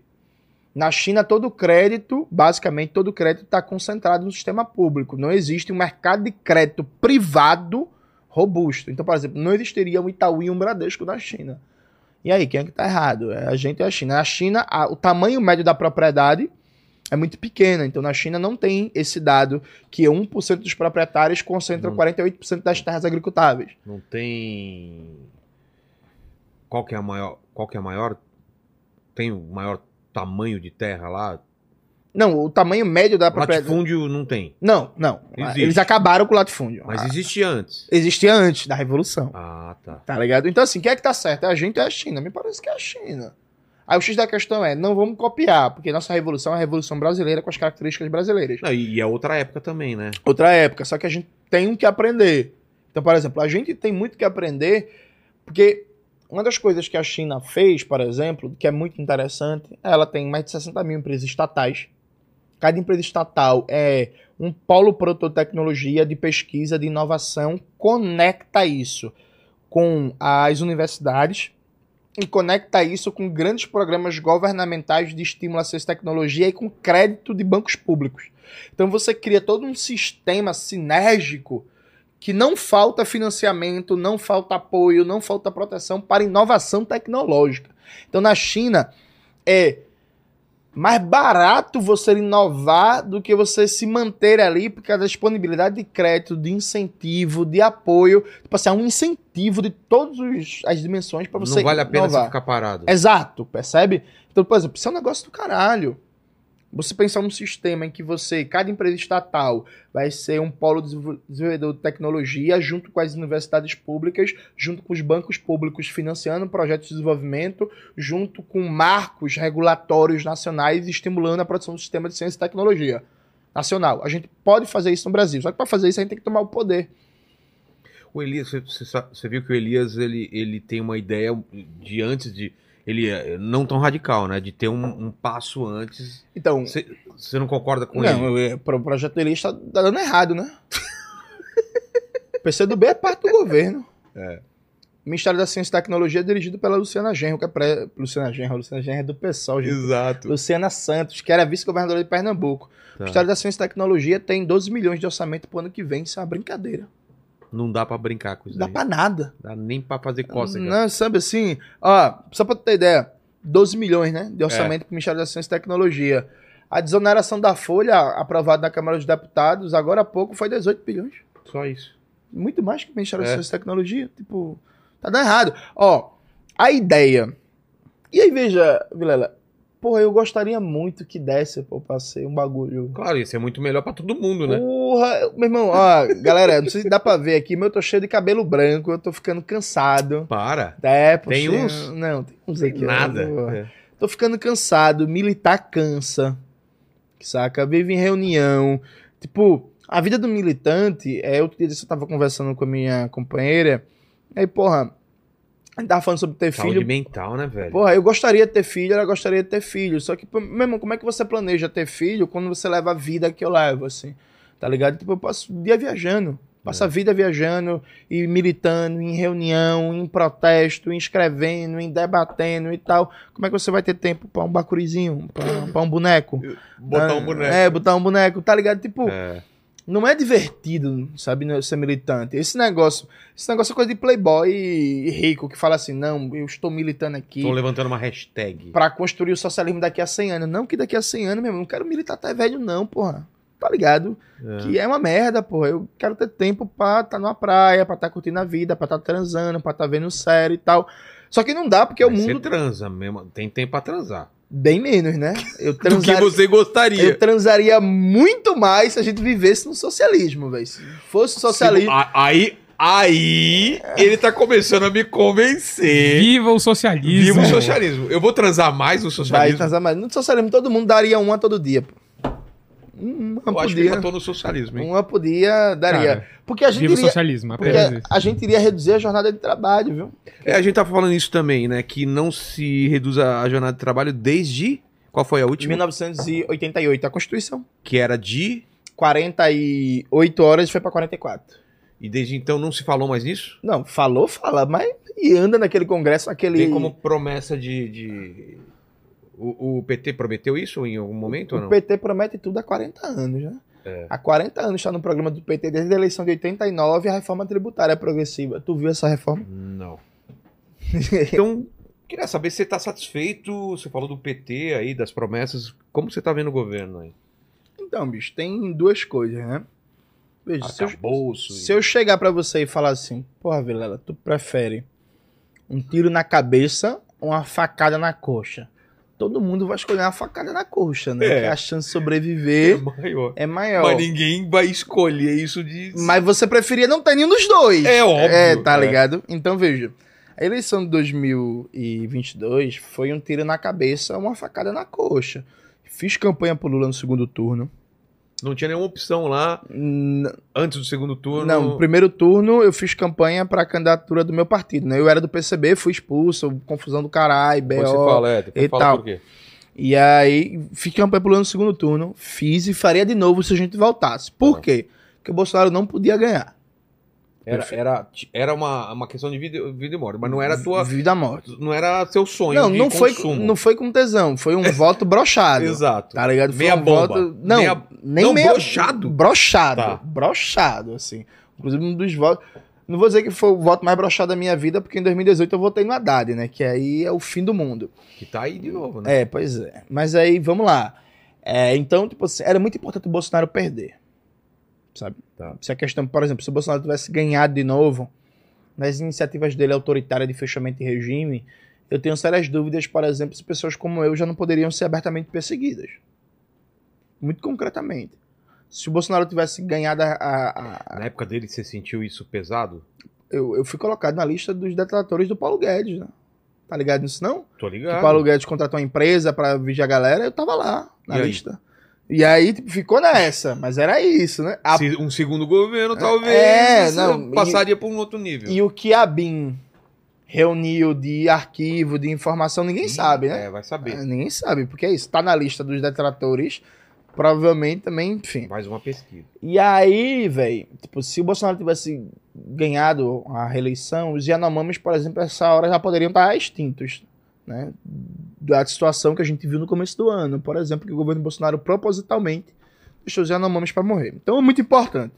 O Lula cumpre uma função. Dito isso, o que, que você esperava? Cumpre uma função. Nada. Sério? Nada. Nada. Porque... Mas velho, das promessas que você falou. Mas. Você sabia que não. A, a- a- a gente vai chegar lá, veja Tá. só. É, o Lula cumpre uma função civilizatória de dar um break na destruição que estava em curso no Brasil. Não, não é pa, não é não é nem dar um break, é reduzir o ritmo.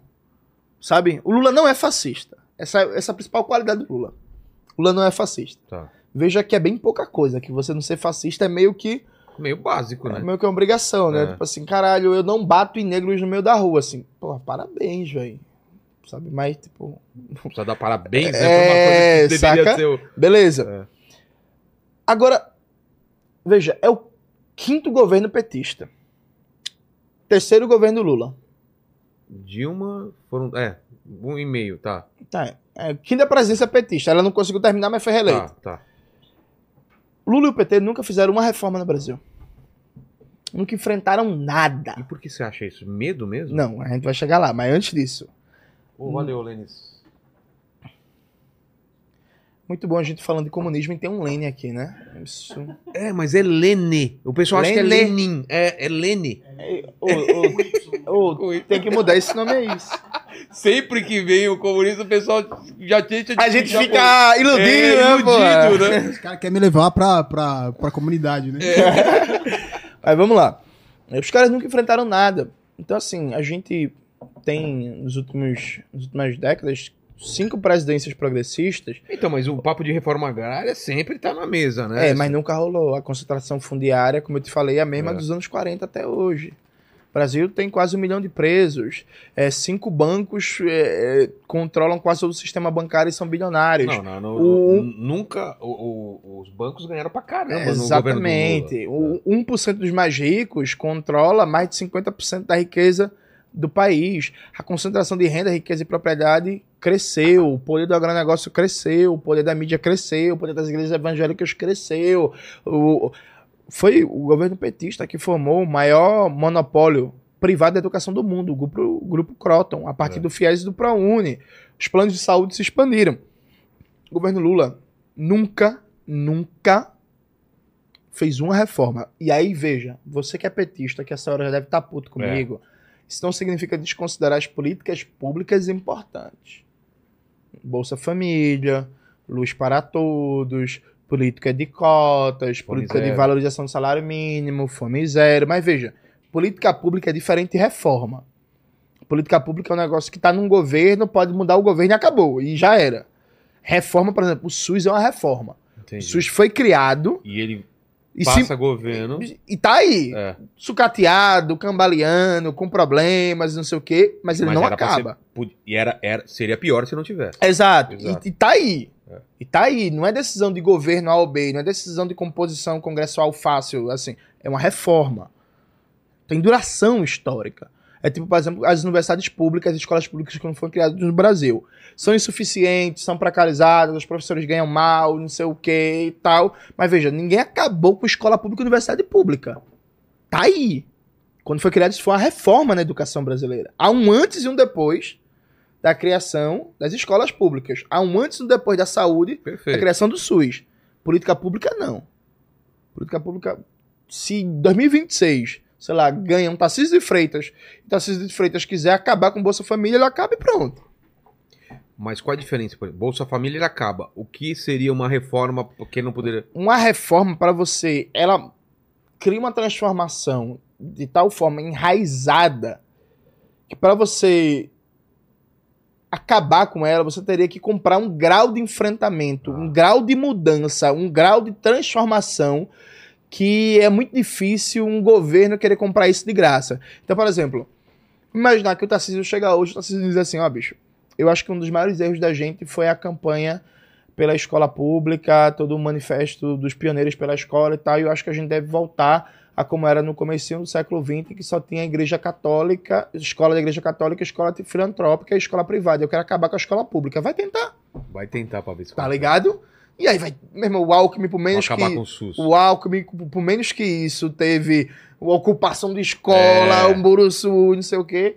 Então, essa que é a diferença. Quando você consegue uma reforma, aquilo tem duração Entendi. histórica, percebe? Mas no caso da reforma agr- agrária, claro, eu sei quem vai- em quem vai doer, quem vai reclamar e quem vai Isso. chiar. Mas por que, que o PT não enfrenta essa parada? Sendo que. Porque é uma- o PT é um partido neoliberal. Presta atenção. Tem muita. Vou olhar aqui pra câmera. Tem muita gente séria no PT. Tem muito socialista no PT. Tem muita gente que eu PT é uma colcha, né? Tem, tem Tem várias muita alas gente lá que eu dentro. é. respeito no PT, tem muita gente que eu admiro dentro do PT, tenho muitos amigos dentro do PT, mas o núcleo que dirige o PT é neoliberal. É, é mesmo? É. Neoliberal até Hoje o talo. ou sempre foi? Hoje e há 25 anos. É. É, desde a Carta ao Povo Brasileiro ali, que não tem reforma. Veja, o PT, Vilela. Por exemplo, a gente tava falando agora há pouco do Brizola, né? É. Tu aí tu mesmo falou assim: o Brizola comprou uma briga do caralho com a Rede Globo. Eu lembro. Pronto, qual foi a briga que o governo Lula comprou? Com algum setor do empresariado Peraí, nacional. peraí, tô pensando aqui. Vamos lá. Que o governo Lula assim, falou assim, mesmo, vou fazer essa reforma agora, vou pra cima tal. Cara, tô-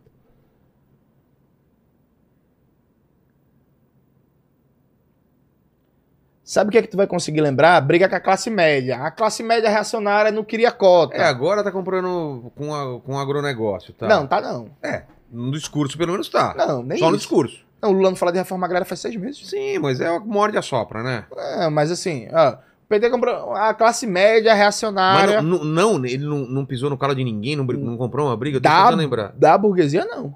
Do- de quem que. Que... Não, é isso. A classe média reacionária, que é racista, não gosta de povo. Aí, Ah, ficou, tá. aí ficou puta porque tinha pobre muito no aeroporto. Aí não queria ter mais concorrência na universidade. Aí ficou puto com as cotas. Aí odeia pobre porque agora não dá mais para ter uma empregada doméstica que vive lá por 500 conto. E aí odeia o Bolsa Família. Porque com o Bolsa Família criou uma É. possibilidade ali maior da galera dizer assim, "Oxe, já tem uma rendinha aqui, vou cobrar um pouco a mais para passar, para lavar, para limpar e tal.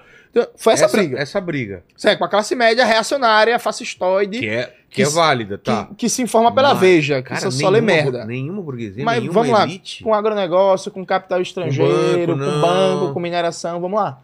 com nenhum ramo de, de... Com mídia, um monopólio de mídia, qual foi a É. Com a Globo, não, não, né? Não, a Globo ganhou rios de dinheiro. É, Inclusive, a Globo voltou a ser a emissora que mais recebe verbas governamentais agora que o governo Exato. Lula voltou. é. Vou, pra não dizer, pra não ser injusto, teve uma briga.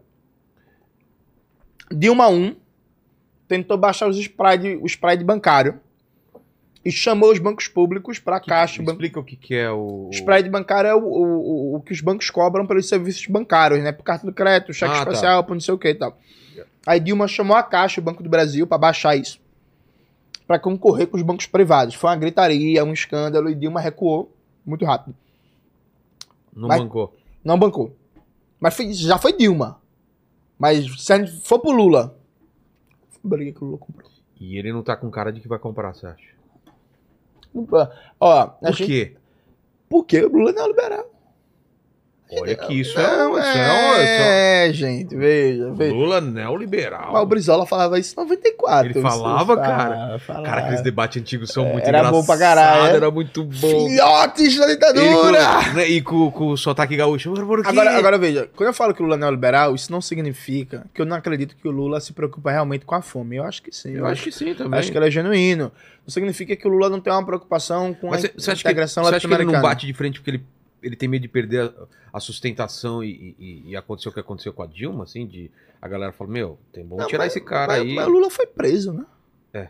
Sem Então- enfrentar nada. Então. Então, é por Mas, isso. mas, mas não é medo. Porque o caminho que ele escolhe da conciliação deixou ele preso. Ah, entendi. Você tá falando exatamente o contrário. O caminho de conciliação é que ele não devia ter medo porque esse, esse caminho já. Ele se ferrou. Exato. E, e assim. Mas aí pode ser morto, né?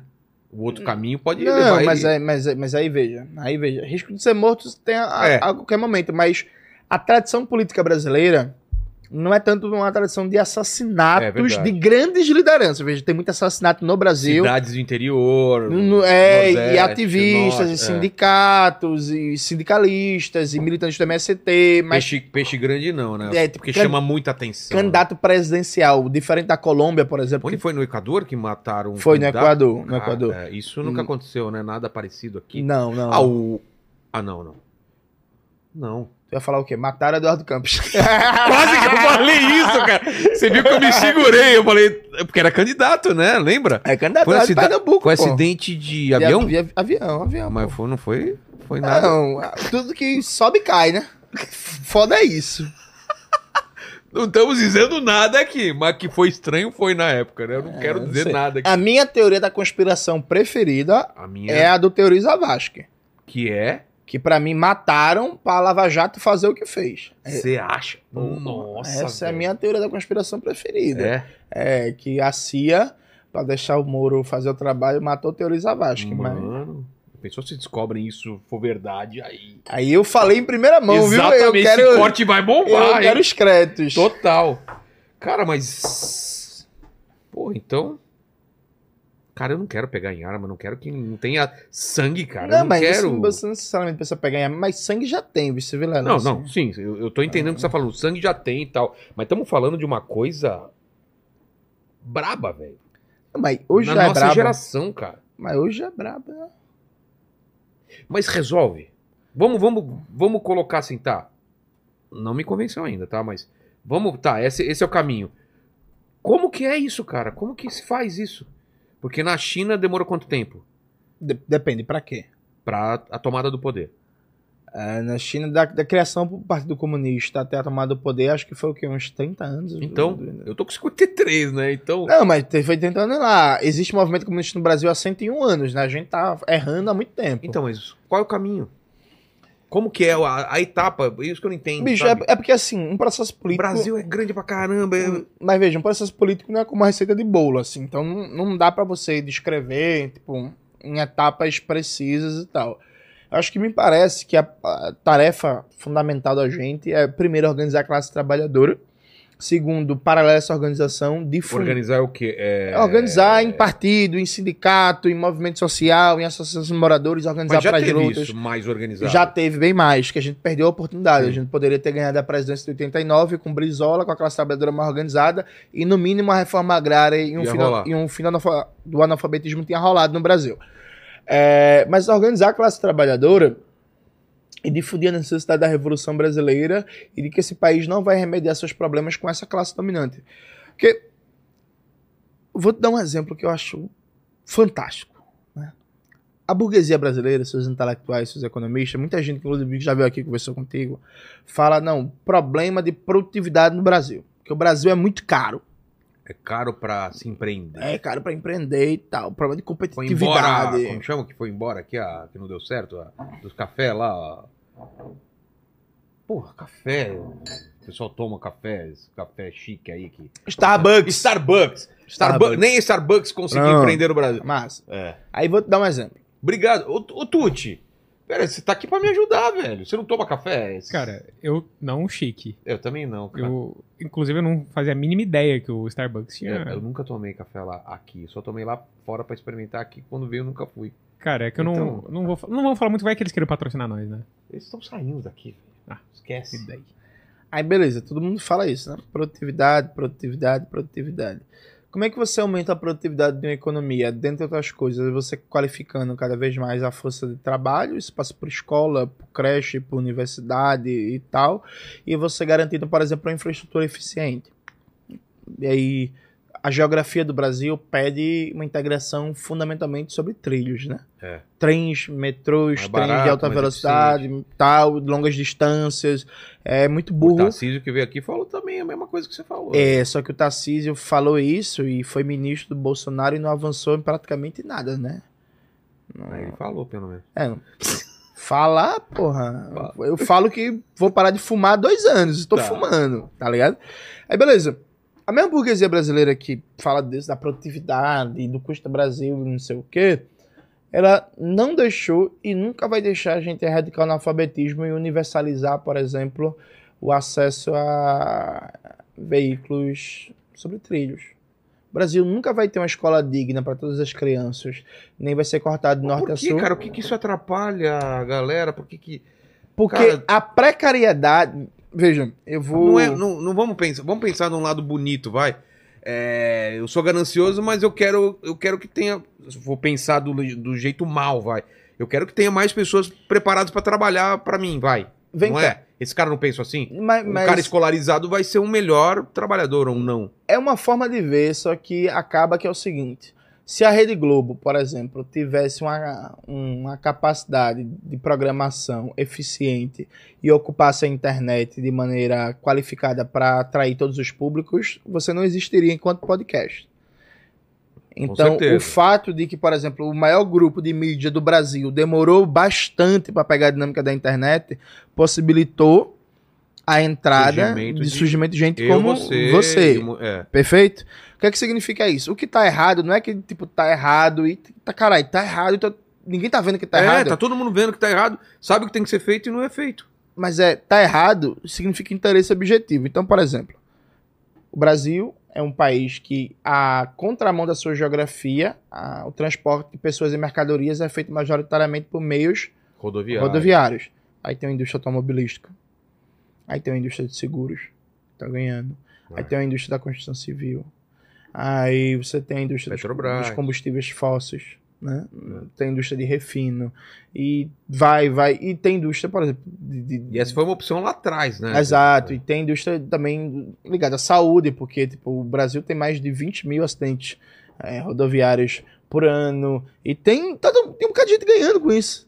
Tá ligado? Então, Que tipo não vão assim- querer abrir mão desse daí tão fácil. Exato, então não é um negócio abstrato que, tipo assim, caralho, que galera burra. Então, por exemplo, o fato da escola brasileira ser uma merda abre espaço pra escola privada, pro mercado Mas, privado. é, mas é, da um- educação. é um- um- um- é menos gente do que a grande maioria que, que pode fazer pressão, inclusive É da elite, não é? Exato, mas veja, é menos gente, é mais uma minoria organizada e poderosa financeiramente. E a maioria, no geral, tá desorganizada. Então, veja, não existiria mercado privado de educação se os CIEPs de Brizola tivessem espalhados pelo Brasil inteiro. Isso é verdade. Simplesmente não faz sentido você, não, vou pagar. Mas você acha que esses caras conseguem impedir Consegue, claro. Com o quê? Com um lobby pesado dando dinheiro pra... controle da pauta na mídia, lobby nos partidos, lobby no dando dinheiro pra Congresso, caramba. no- dinheiro, na- na financiando estudos, pautando debate nas universidades, montando seus próprios eh, institutos privados de estudo para pautar a opinião pública depois, voltando, tal. desculpa voltar de novo, mas o Lula, tudo bem, agora tá dividido, mas ele, cara, ele teve popularidade suficiente pra peitar essa parada lá no passado. Teve. No primeiro governo dele, ele conseguiria fazer uma reforma no ensino absurda. Não diria nem Pátria educadora. Não entendeu? diria nem tanto no primeiro governo, mas no segundo governo, Lula chegou até 83%. Ah, foi no segundo que ele teve É. essa- esse recorde? Pensei que era no primeiro. 83% Exato. de aprovação. Ele podia fazer qualquer coisa. Podia. E por que não fez? Porque não é liberal.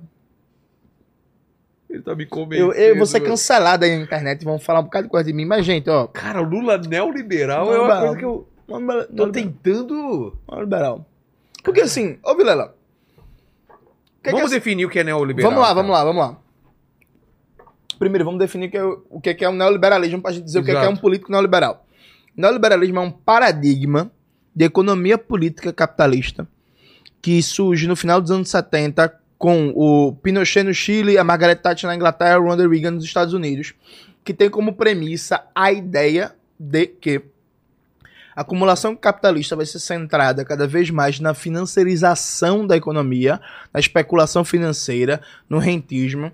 Você vai ter privatização em massa de empresas públicas e uma redução da participação do Estado no comando da economia, especialmente do papel empresarial do Estado em ramos estratégicos da economia.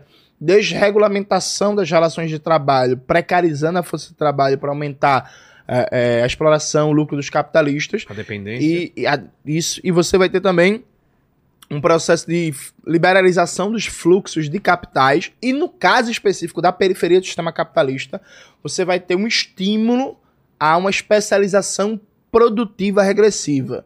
Então, os países da periferia capitalista vão abandonar sua intenção de se industrializar para voltarem a se focar na produção de commodities. Exato. Que Então- foi o governo do Lula surfou, surfou no commodities que nem. Brasil, Argentina, México, É. todos os países da América Latina, a partir dos anos 80, passaram a viver o que o Jaime Osório chama de um novo padrão de especialização produtiva. A indústria vai cada vez mais perdendo importância no PIB e cresce os produtos primários e as commodities. Beleza. Esse- esses são os pilares fundamentais, né?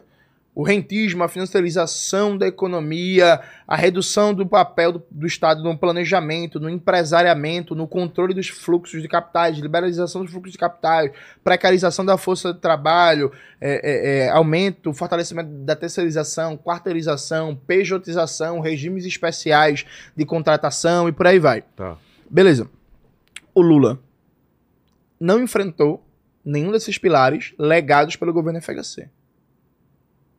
Porque o neoliberalismo ele é instalado no Brasil a partir da dupla Collor-FHC.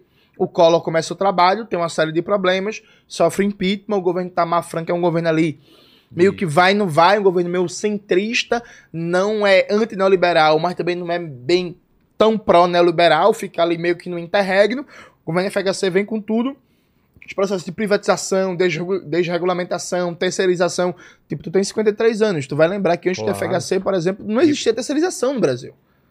O FHC Verdade. foi que, porque ele aprovou um projeto de lei que proibia a contratação, con- concurso público para atividades meio. Porque antes das antigas tinha concurso público para faxineiro, para copeira, para merendeira, para segurança. O FHC proíbe isso.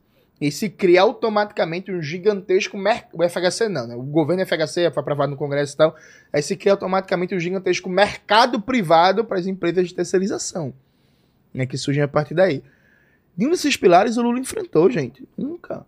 Então, se a gente tem um projeto neoliberal que foi mantido, o governo é neoliberal. E se o sujeito. Você não acha que ele discorda disso, mas não pode fazer nada contra?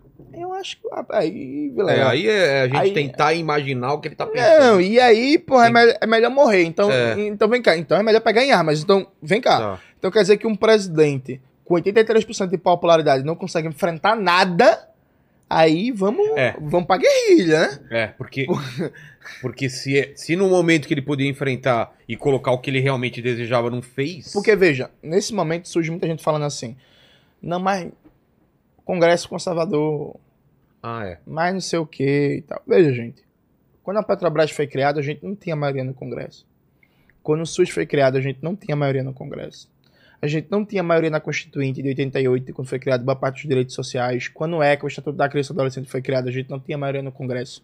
Quando a Eletrobras foi criada, a gente não tinha maioria no Congresso. Quando a escola pública foi criada, a gente não tinha maioria no Congresso. Quando o Sistema Nacional de Assistência Social foi criado, a gente não tinha maioria no Congresso. Sabe por quê, Vilela? Porque a Por gente quê? nunca teve maioria no Congresso E como que passaram essas paradas? luta social, pressão, disputa da opinião pública, mobilização, pressão. Porra, acabou de ser aprovado, acabou de ser aprovado faz um ano e meio, dois anos que foi aprovado o novo Fundeb, por exemplo. Bolsonaro é presidente, inimigo da educação, Congresso de Direito, a gente aprovou. Passou. Passou. A gente nunca teve maioria no Congresso. Nunca. Inclusive, histórica, por exemplo, a a prefeitura da Luiz Erundina, aqui em São Paulo, que até hoje é lembrada pela política de moradia É. popular, pelos mutirões, pelo não sei o quê. Ela teve aqui. Ela teve minoria na Câmara dos Vereadores de São Paulo. E mesmo assim, Comeu o pão que o diabo amassou. Foi quatro anos de cacete. verdade. Mas fez muita coisa. Veja, o presidente Lula. E aí, veja, gente, pelo amor de Deus, você que é fã do Lula, não tô dizendo que o Lula não tem uma biografia interessantíssima, não tô dizendo que o Lula não é uma figura importante. Eu tô dizendo o seguinte: o Lula escolheu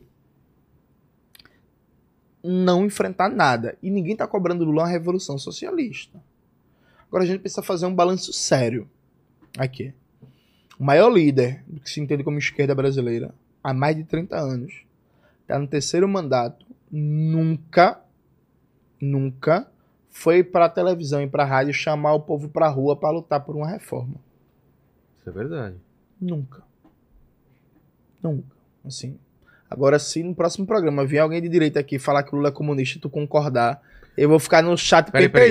Peraí, peraí. Mas eu não concordei que ele é neoliberal. Eu tô pensando sobre. Você concordou já? Eu tô achando.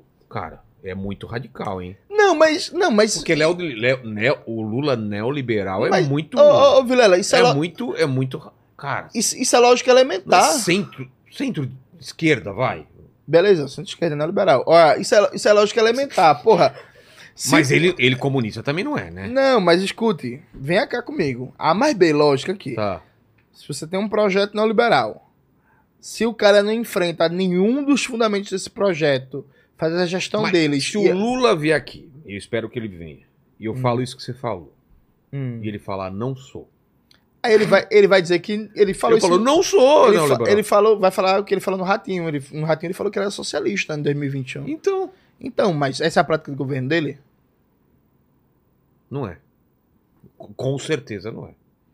Então, mas não tem outro termo sem ser neoliberal que seja um pouco mais... O João Pedro Estado ali do MST, ele. Depois eu só queria, só pra gente, não, pra, não, pra não esquecer, pra você falar do, do Haddad, né? O papel do Haddad Perfeito. no governo dele. O João Pedro Estado ali do MST, recentemente, ele deu várias entrevistas com a CPI do MST, né? Ele deu entrevista pra galera lá do Flow, ele falando um bagulho que é. Ah, no Brasil, nenhum governo, desde a Constituinte pra cá, tentou fazer reforma agrária. Só o Estado do MST falando. Nenhum governo tentou. Veja, não é que. Conseguiu. Ele não tentou. tentou, é. Não tentou. Isso inclui o Lula. É. Sabe, o Lula desapropriou menos terras do que o Sarney. É mesmo? É.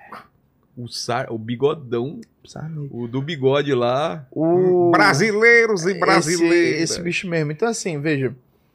Você, lem- você não tem idade pra, pra lembrar Não, do lembra não, Sarney, lembra cara. não. Cara, não, do Sarney Não, não. é. Eu, Sarney é foda, né? eu, eu, assim, eu lembro de algum. Qual Lembro o primeiro é presidente que você lembra, assim? Não, o Lula. O Sério? Lula. Cara, é muito bom ser jovem. hein? Cara, eu acho que eu lembro pouco, mas era o, o Figueiredo, talvez o Geisel, mas eu acho que o Figueiredo era mais da minha época mesmo. Figueiredo, vê que ano que é? Acho que é anos 70, né? Figueiredo foi de 80 a 85. Porra, então eu tenho que relembrar antes. Eu acho que é o Geisel. Então, é isso, bicho. A, acho que Comunista ele não é, mas eu acho, putz, neo, neoliberal, cara, não Mas me- consigo ver. a gente- Mas, Mas eu- não, tem razão você colocando todas as coisas, fala, tem que ser mais. Cara, eu nunca tinha pensado nisso. Eu preciso de um tempo pra pensar, É cara. porque, veja, o Lula. Tem mais gente que pensa como você? Uma- Um tem uma corrente? Um monte de gente, porra.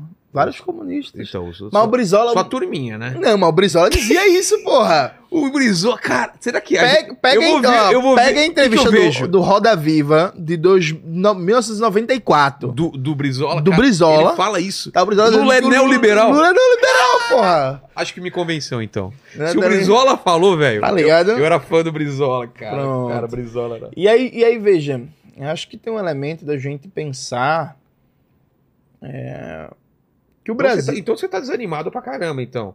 Do, do que vai acontecer. Não, Não, veja, eu nunca tive animado com com o Lula. Assim, gente. não, tô falando com qualquer governo.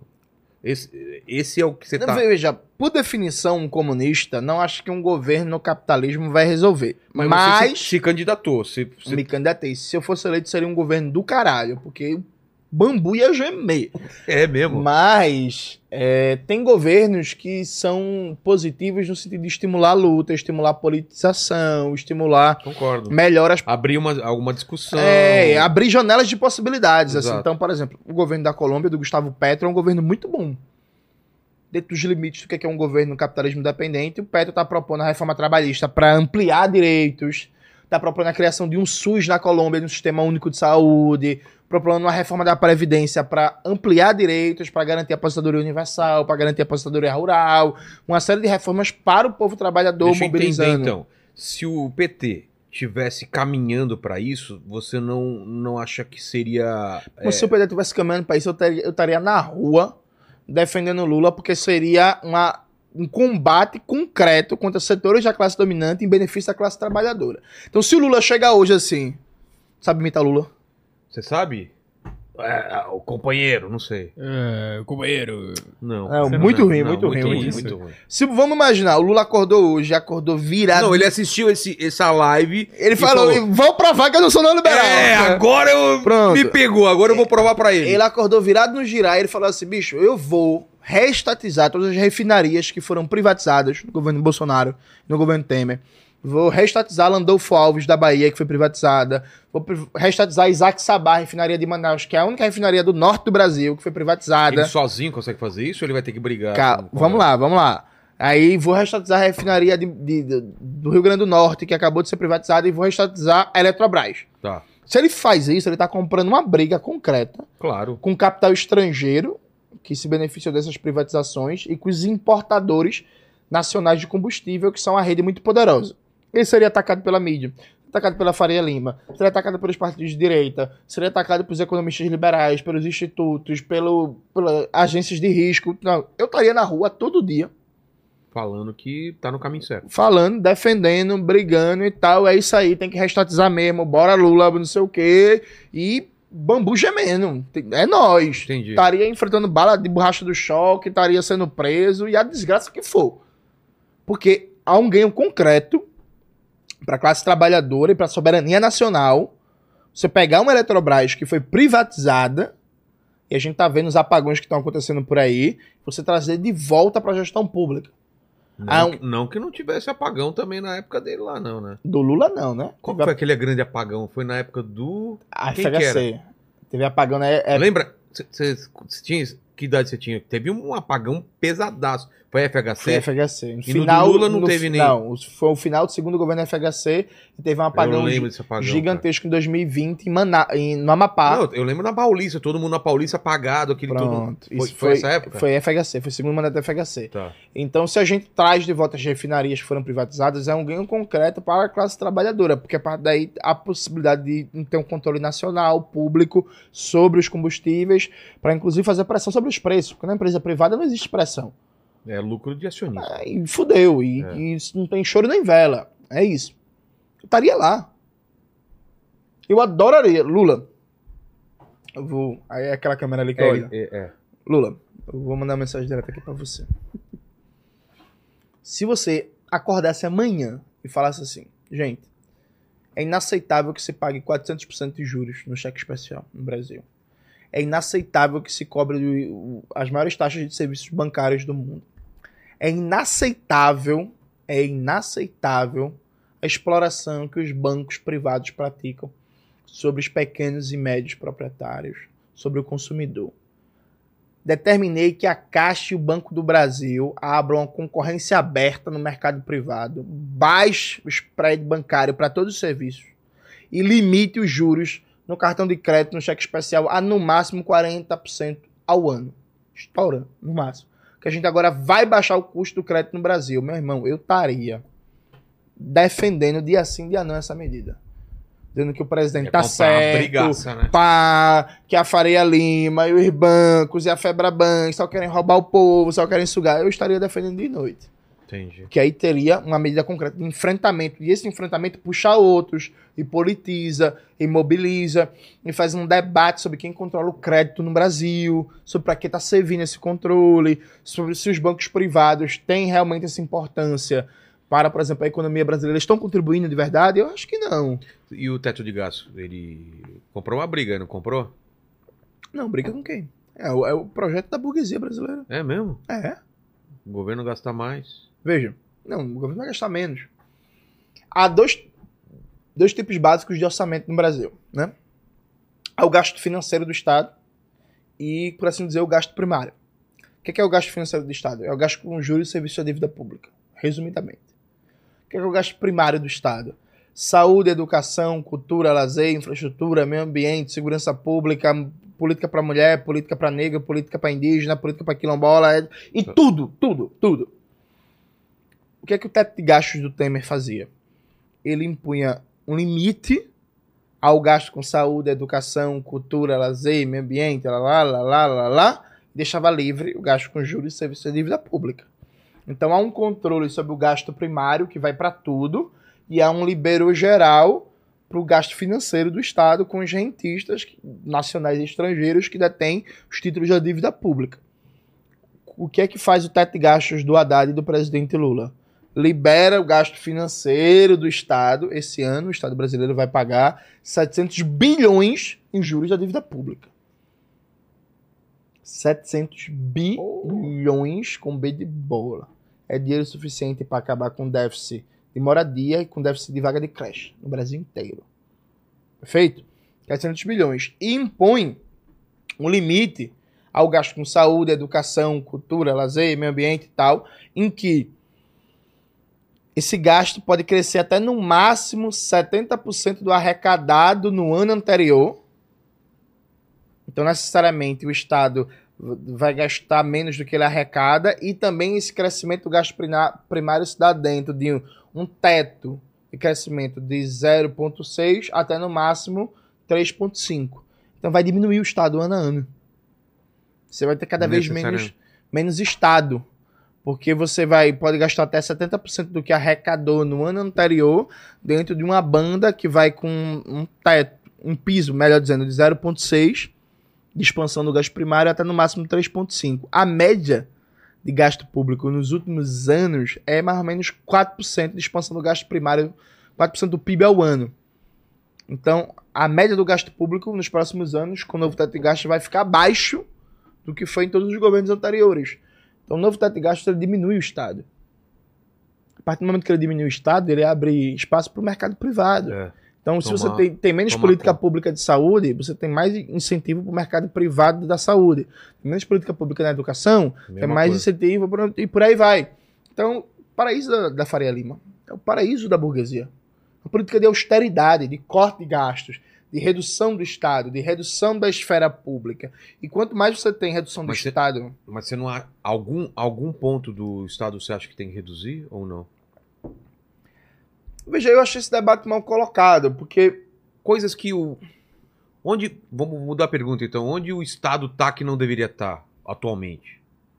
Você, você vê em algum, algum setor? Eu, eu vejo, por exemplo, o Estado ele é a vaca leiteira do agronegócio. Eu proponho um livre mercado para o agronegócio.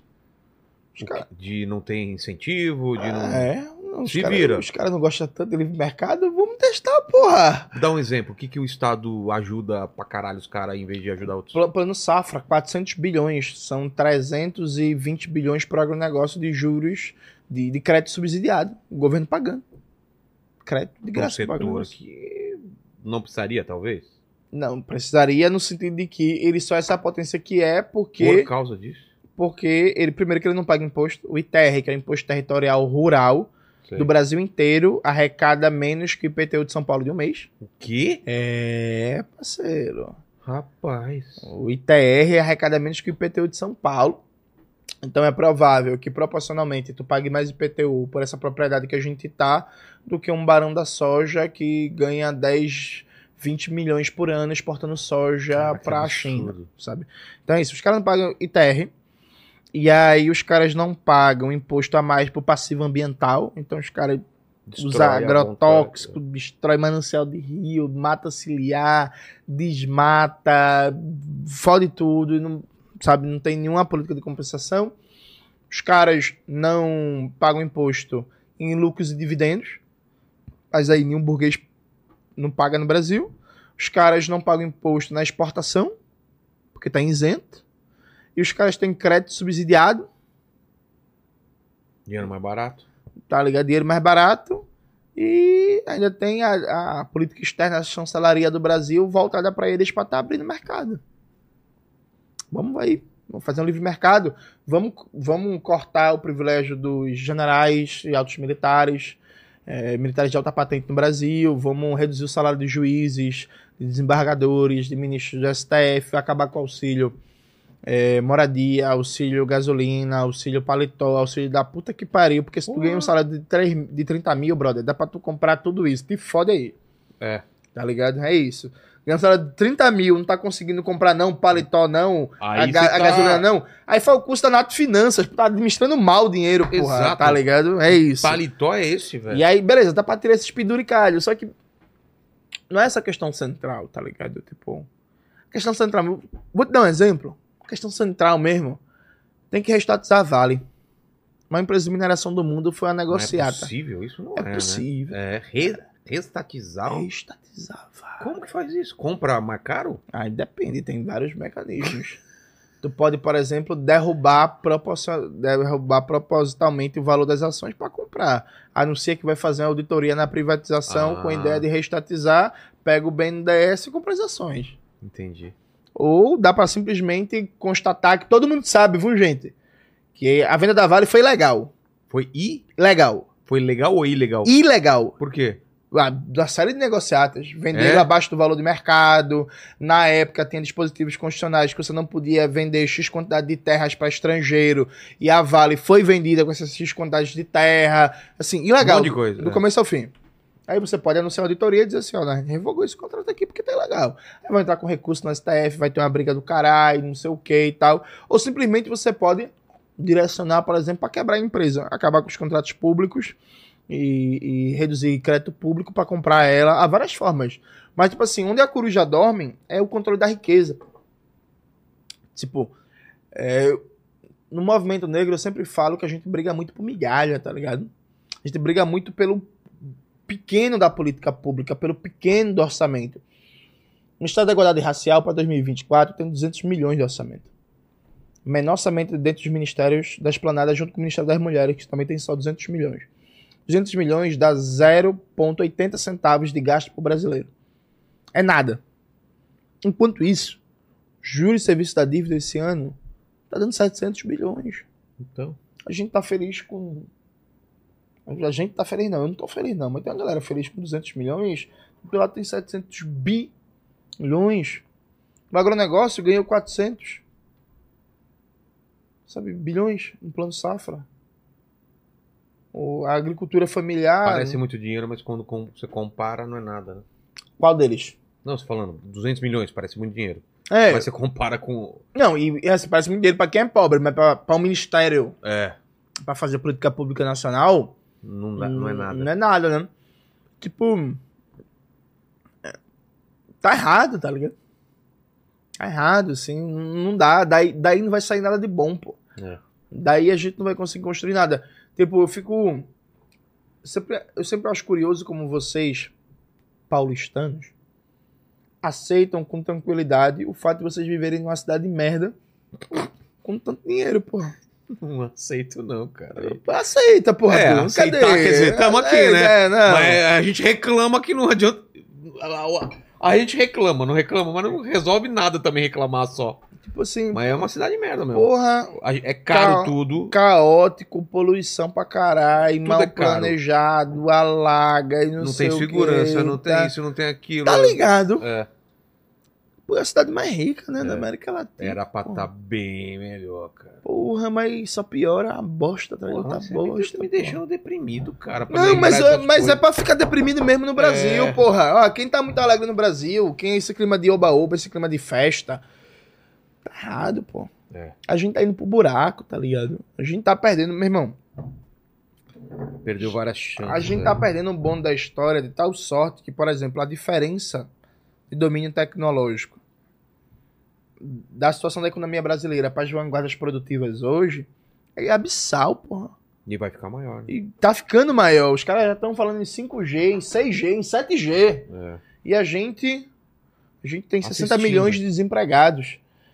O, o grau de absurdo aqui é tão grande que o infeliz O marginal do Eduardo Paes tentou fazer alguma coisa de boa na vida. Foi a primeira vez que o Eduardo Paes fez isso. Nem Deus acreditou. O Eduardo Paes falou assim: Irmão, tem muita gente trabalhando nessa economia uberizada. Vou fazer um aplicativo da prefeitura que é para os motoristas terem maior renda, melhor condição de retorno pelas corridas e tal. Aí um, um outro marginal do Partido Novo aciona um juiz que consegue uma liminar para suspender o aplicativo da prefeitura e a prefeitura e suspendeu E ficou por isso. e ficou por isso.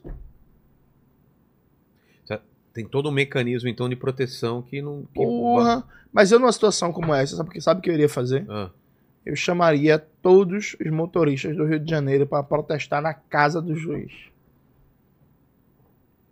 Comprava ver um se- pau, velho. vamos ver se ele Eu quero sustenta. saber por que você deu essa decisão, É. seu miserável. E no limite descumpria. Dizia que não vou aceitar, porque não existe fundamento legal e ia pra cima. Sabe? Tipo. O país não vai mudar sem conflito, velho. Sem coragem, sem enfrentamento. E não é que é fácil, não é que é gostoso e tal. Mas e, e olhando para nossa história, cara? Você acha possível por esse. O nosso histórico tem. Tem algum, alguma coisa que te. que te leve a pensar que isso pode acontecer? Meu irmão, possível é. Porque não você é... vê a história de outros países, teve vários.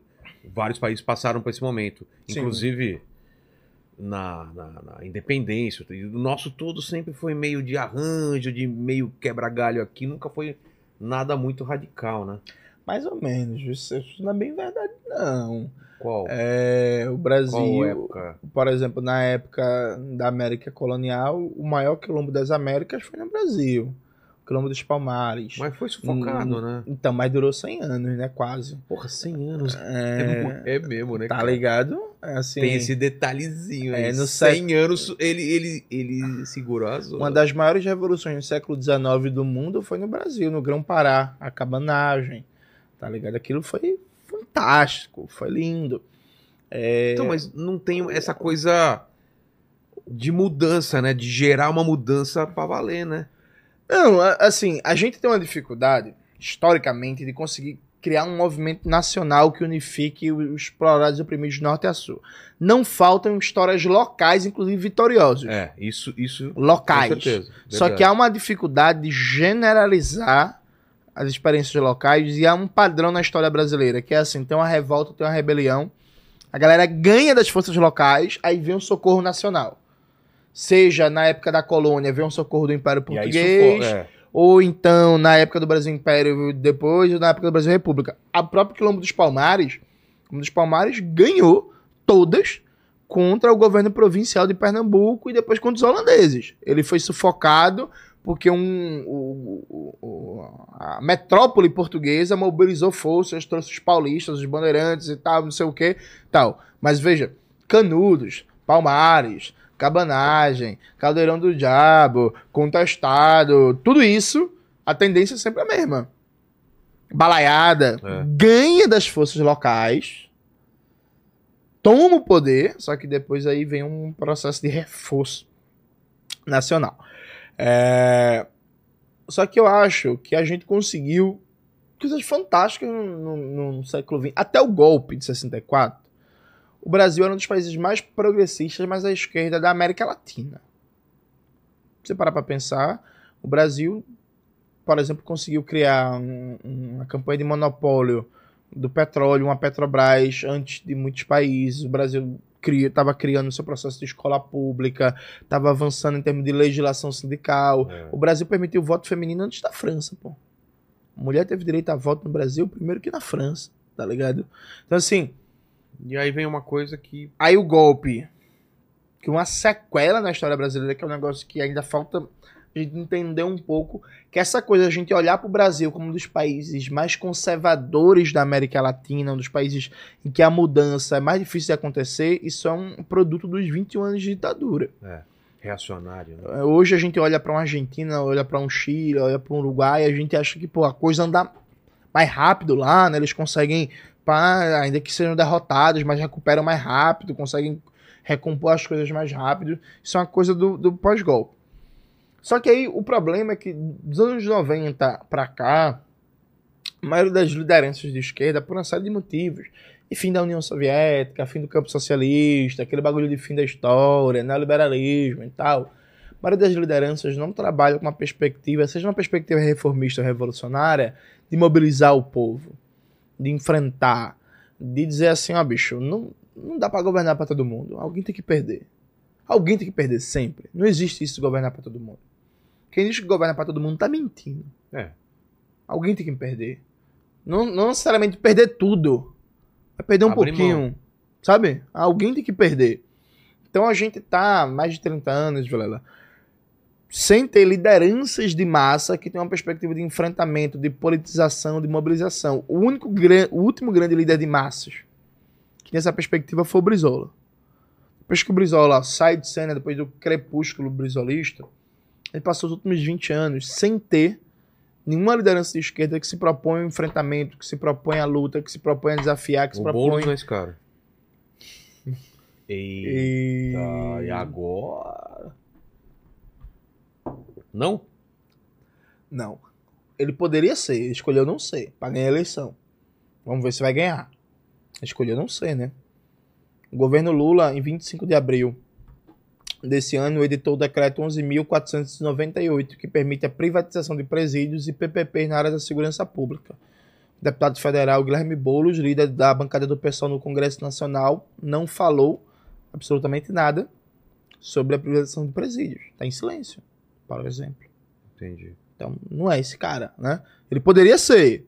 Ele fez uma escolha. De que vai moderar, vai compor com o governo Lula, não vai fazer crítica nenhuma ao governo Lula, vai fingir que não tá vendo a privatização de presídios, né? Vai fingir que não tá vendo o novo teto de gastos, vai fingir que não tá vendo a meta imbecil de déficit zero, vai fingir que não tá vendo um bocado de coisa em nome de criar uma boa relação ali com o PT para ganhar a eleição. Né? A vice dele vai ser do PT e tal. Aí vamos ver qual vai ser o resultado. Eu acho uma pena. Freixo também. Não, Freixo morreu. Nem o Freixo mesmo acha que ele. Né? É. Freixo, como diria os jovens, já foi de base, né? Foi de base, segundo É. meu filho falou dia. Pronto. E, o, e a situação é, geopolítica mundial com porra, essa zona toda, né? Pandemia, agora guerras. Como você vê, cara? É um cenário favorável pro Brasil? Dá para aproveitar alguma coisa e, e crescer? Ou a gente tá ferrado? É, relação com China, com Rússia, com Ucrânia, Estados Unidos. Como que você vê isso daí? A gente vai tudo morrer. Tá, partindo desse pressuposto, que realmente é real, não precisava ter lembrado, mas o que, que você acha? Não, bicho, ó. A gente vive. Vamos lá. A gente vive um momento ruim para a humanidade. Como é que seria um momento ótimo para o Brasil? Porque, primeiro, vamos lá para a parte ruim. Por que um momento ruim para a humanidade? Porque há um recrudesci- um recrudescimento. Palavra difícil da porra, né? Recrudescimento. É, mesmo. recrudescimento dos conflitos interimperialistas. Ô, Tuti, o que, que é recrudescimento? Eu sei que você sabe, explica pra gente aí pro pessoal. Cara, recrudescimento é quando você recruta alguém. Recruta? É. Nada a ver. Aí é o recrutamento. Não, mas aí o recrudescimento é quando você recruta alguém que é tem décimo ou terceiro. Tá. Porque é recrudescimento. Enfim. Ok, tá, tá bom. Você vê, né? É, é difícil, É né? difícil. É muito um sofrimento. recrudescimento dos, mundial do quê? dos conflitos interimperialistas e das conflagrações militares, né? Então a gente vive cada vez mais riscos de conflitos. Você acha que vai que não parou por aí? Vão acontecer pequ... Tá, tá escalando cada vez mais, assim. Tem uma coisa que as pessoas deixaram de prestar atenção porque tá foda também, tem tanta guerra que tá difícil acompanhar, mas, por exemplo, o diretor John Pilger, que é um cara sensacional, lançou um documentário em 2016, A Guerra contra a China, mostrando como os Estados Unidos vinha paulatinamente aumentando sua presença militar na Ásia, deslocando porta-aviões, deslocando soldados, aumentando presença militar, armamento, eh, no processo de escalada militar contra a China. Isso se intensificou agora no governo Biden com a questão de Taiwan, né, aumentando a retórica do governo Biden contra a soberania chinesa sobre Taiwan.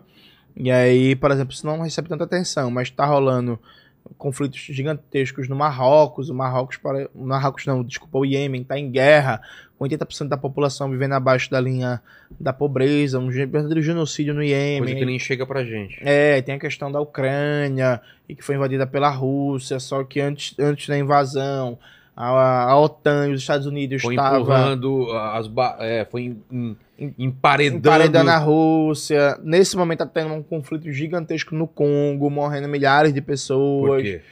Porque uma questão muito complexa que eu não consegui Tá. entender direito ainda. Mas tá morrendo gente Tá morrendo caramba. gente pra caralho.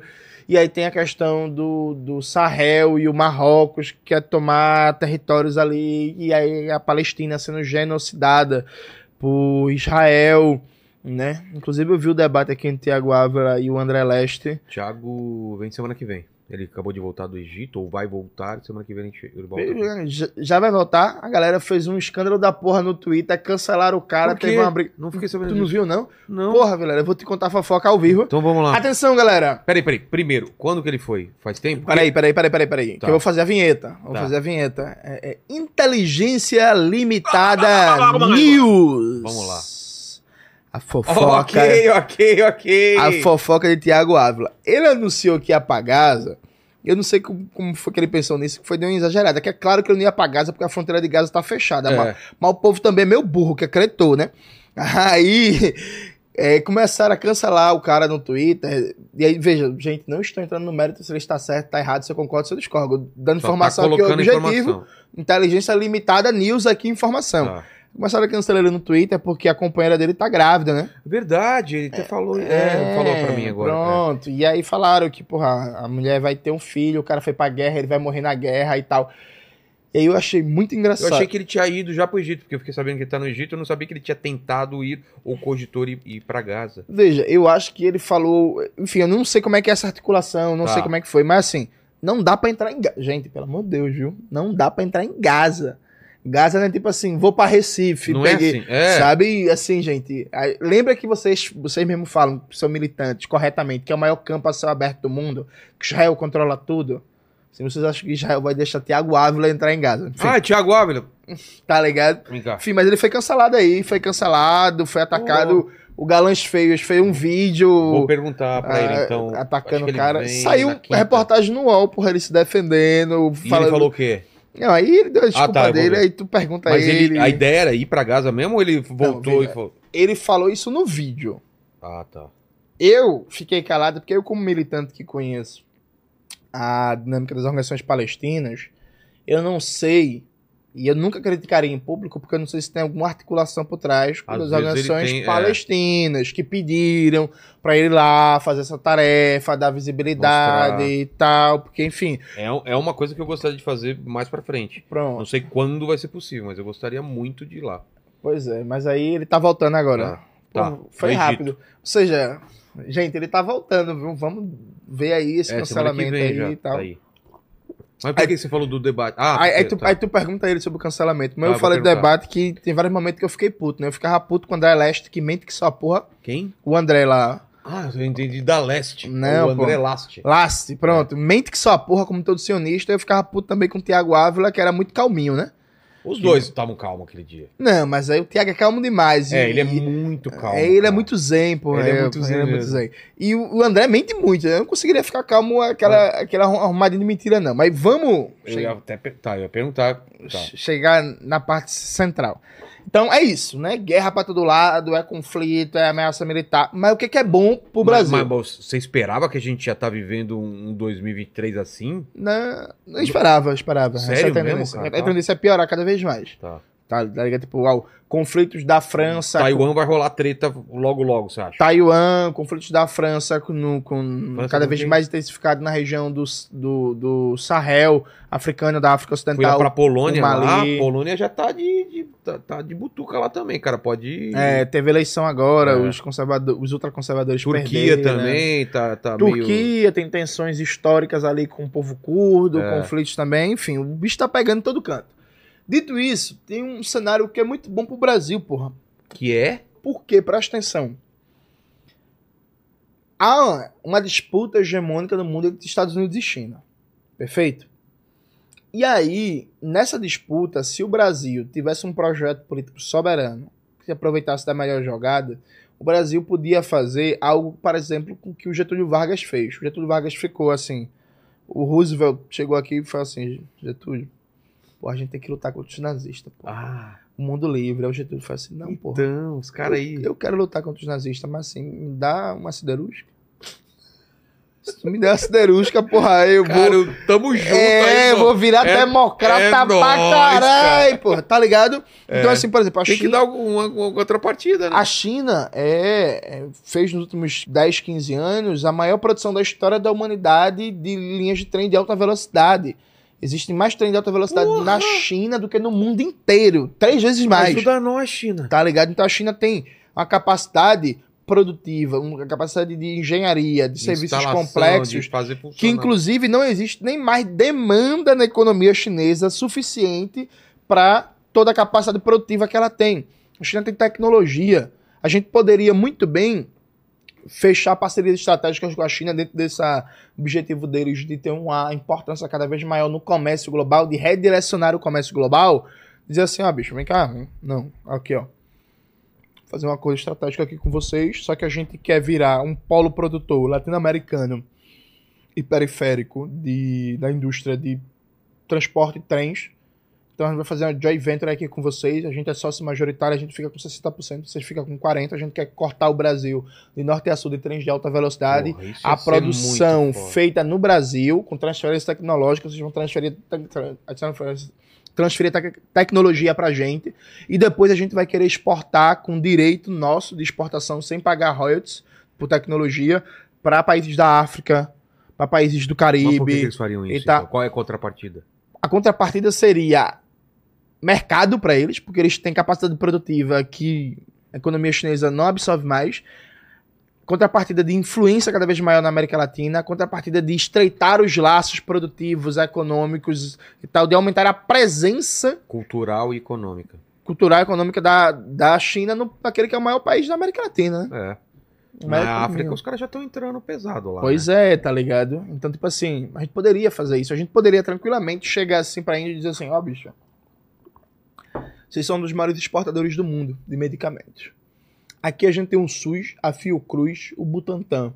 A gente quer fazer um processo de substituição de importações de fármacos, porque o Brasil importa 80% dos fármacos da química fina dos remédios que a gente consome. A gente quer fazer um processo de substituição de importação, a gente quer estabelecer Dava até pra fazer sem a Índia, mas se quisesse fazer com a Índia, poderia ser também. A gente quer estabelecer uma parceria aqui sul-sul pra gente ter uma dominância no mercado consumidor de fármacos todo subglobal.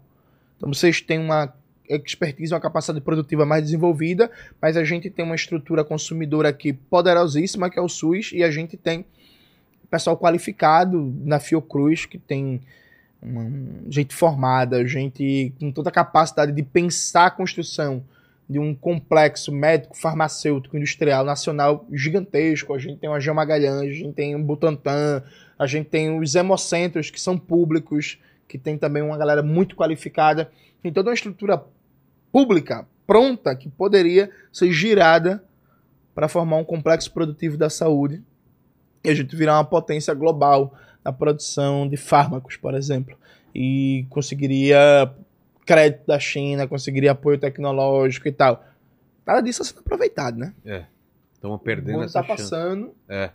O bonde tá passando. E aí, veja, E tem alguém que tá e aproveitando assim, isso bem? Muita gente, né? Eu ia falar isso agora. Com todo respeito ao Irã, viu, gente, nada contra, mas o Irã, que é um paizinho que não tem importância do Brasil, não tem um tamanho territorial, não tem, a não tem um tamanho populacional. Nada. O Irã fez um acordo bilionário com a China em troca de petróleo por indústria e tecnologia, para se industrializar. O Azerbaijão. E se impôs, assim, tipo, eu quero isso E, e... eles deram, pô. E não é dar, e não é dar, por- veja, não é dar, Não por- dá por dar, né? não é dar porque é bonzinho, porque é importante para eles aumentar cada vez mais a presença econômica no mundo, os laços econômicos, porque isso inclusive é parte da estratégia deles, porque quanto mais entrelaçado economicamente você tá, É. maior é não vai se juntar a outro bloco que é contra ele, né? Exato, saca? Então, tipo, tem Nas várias, oportun- votações, né? tem várias oportunidades que a gente tá perdendo, pô. Porra, tô ficando puto, cara. A gente tá perdendo, a gente poderia, tipo, meu irmão, tá. E veja que eu não tô falando nem de revolução aqui, vamos, Vilela, tô falando de mudanças profundas na dinâmica do É. país, na dinâmica produtiva, na qualidade de vida. A gente poderia estar aproveitando. O Porque Elias- momentos de transição. tá lá, né? com- Pô! Elias é meu brother. Beleza, cara. tá no banco dos BRICS, É. com teto de gastos, com a- investimento público congelado, com a maior taxa de juros do mundo. Vai fazer o quê? Tá com os braços atados, não tem como. Tá ligado? Tipo assim, não, beleza, tem. Meu irmão, o que o BNDES tá fazendo é privatizar presídio e água, porra. Ajudar a privatizar presídio e água. Me- Veja, isso, isso inclusive vai. hum, hum, ah, quero mandar um abraço pro Elias. Abraço. Também. Elias, abraço. aliás, tá devendo aí. Eu falei que queria ir lá. Ah, agora não dá. Eu posso só falar depois, não pode falar as paradas. ele não pode não, tem um contrato É, pra ele. então, Tá? cara. Mandar um abraço pro Elias aí, mandar um abraço pra toda a torcida do Corinthians. Mas vamos lá, fazer um debate Você é sério aqui. corintiano ou Oi? Não, o Elias é corintiano. não? Ah, tá. Eu também Porra. Boa. Veja Você lá. é o quê? Eu depende do estado. sou. Não, não existe. Não, existe que eu não, sou. no eu seu sou- estado. Não, no meu estado eu sou esporte. Então fechou. Aqui eu sou Corinthians, pô. tem Aqui isso. tem um bando é de louco. Você tem louco, isso. Eu sou Putin, gremista. Corinthians. Não, é corintiano em todo Não, estado. no Rio Grande do Sul eu sou Inter. Time do povo. Ah, não. Você Vamos. é o quê? Eu, eu sou corintiano. E lá no sul? Corintiano. Também. Mas assim, fica à vontade pra, pra ficar por- com nós. é, passa pro nosso é porque vocês são barristas e eu sou brasileiro. Ou Porra. talvez o Corinthians é um time tão grande que é impossível não ser influenciado. É uma forma de ver. Mas você, você ia mandar um recado pro Elias? Vou mandar um Então recado pra manda eles. Veja. Há um debate que é imaginar que é possível remediar os problemas do Brasil sem mudar as estruturas de poder, as estruturas econômicas, só a partir de BRICS, a partir de parcerias com a China e por aí vai. Só que para você aproveitar as oportunidades globais, você tem que ter um direcionamento de projeto nacional. Exato, isso eu sinto falta. Sabe? Então não adianta, Hoje. não adianta o mundo tá debatendo desdolarização, e aí o banco dos BRICS, e aí novas formas de financiamento sul global, e aí novas dinâmicas de comércio. Com o novo teto de gastos, morreu, acabou. Acabou, acabou, acabou. Os próximos quatro anos, no mínimo, nada de estrutural vai mudar no Brasil. Acabou, gente. Porque se não tem gasto público, a não ser que você seja um neoliberal, você acredita que o mercado vai resolver os problemas. Então é isso, a gente amarrou o gasto público. É. O Estado vai diminuir ano após ano. E você acha que mesmo assim, Ele vai chamar o, o, o privado para completar o investimento. nem, nem completar, né? É fazer o grosso. Fazer, né? na verdade. né? É. Então é isso, você amarrou o gasto público com o novo teto de gastos. Você acha que a mesmo assim vai ser resolvido algum problema na saúde, na educação, na infraestrutura? Transporte. Então você está dizendo que o mercado vai resolver isso. Eu não tô dizendo nada, não. Não, eu tô dizendo eu sei, eu sei, tô brincando. Tá ligado? Então você é um neoliberal, e aí tudo certo. Pra quem é neoliberal, assim, é da vida. É, acontece, assim. Mas isso não vai acontecer, né? Então, por exemplo, muito bom o Elias estar lá no banco dos BRICS. Vai mudar nada na realidade brasileira. Porque tem um novo teto de gastos, tem a maior taxa de juros do mundo, tem um Banco Central independente, tem a maior, uma das maiores concentrações fundiárias do mundo, tem um rentismo comendo solto, tem uma falta de coordenação. Pô, a ministra- do Planejamento é Simone Tebet, vai tomar no cu, porra. Tá ligado? Não tem planejamento de porra nenhuma, ela só fala em controle de gasto público e corta gasto e não sei o que. Cadê o planejamento estratégico do país? Pra onde é que a gente vai daqui a 20 anos? Na infraestrutura, na ciência e tecnologia, no aparato produtivo, na produção de alimentos, no setor de biotecnologia, na geração de patentes. Não tem nada, porra. É. É corte de gasto, tem que cortar gasto, tem que reduzir a máquina pública, tem que aumentar a eficiência, tem que cortar e a gasto, China tem que pensando gasto. em 30 anos no futuro. Tá ligado? É. Então, assim, Elias, bom trabalho aí, mas vai ajudar em porra nenhuma no Brasil, não. Enquanto tiver Haddad, Simone Tebet, Aloysio Mercadante, Tarcísio, Zema, Cláudio Castro, a gente tá fudido, porra. Você tá falando que o nosso vice-presidente também não vai ajudar. Quem é o vice? o Geraldo Alckmin? É. Um racista arrombado, né, bicho? Racista? O Não. que, que ele fez? Ou no ano passado ou agora? Tu pegou os últimos 30 anos de PSDB em São Ah, Paulo. tá, mano. não, tá. Então, tá, tá. É pô, racista é matou- uma palavra forte, né? Não, mas é, matou pra caralho é, do governo é, dele. É, o- é ele que tá falando Então, aí. Ó, ele tá com medo de processo. Eu tenho ele, muito medo ele de não segura. processo. Eu digo, o Geraldo Alckmin é racista. O Mário Covas, historinha rápida, pra quem Tá. não lembra. O Mário Covas teve uma coisa boa. Mário Covas, ele tomou algumas medidas para reduzir a violência policial. Se tu pegar aquele Roda Viva de 89, tu vai ver o Mário Covas sendo contra a redução da ma maioridade penal. O Mário Covas não era muito simpático com esse populismo penal. Quando o Geraldo Alckmin vira governador, foi no período dele como governador que a polícia de São Paulo vira, vira a polícia que mais mata no Brasil. Porque ele fez o quê? Que ele saiu. li- Liberou. liberou geral. Pra matar, e aí pode matar, que ele defende, aí não expulsa ninguém, aí não pune, aí nenhum Entendi. comandante perde posto porque seu batalhão tá matando muito. Liberou geral, e quando o Geraldo Alckmin deixa o governo de São Paulo, a polícia de São Paulo. eu- lembro que no dia do hip hop ele botou um bonezinho do hip hop, eu até compartilhei uma matéria do UOL que falava que a letalidade policial no governo de Geraldo Alckmin cresceu mais de 200%. 200%.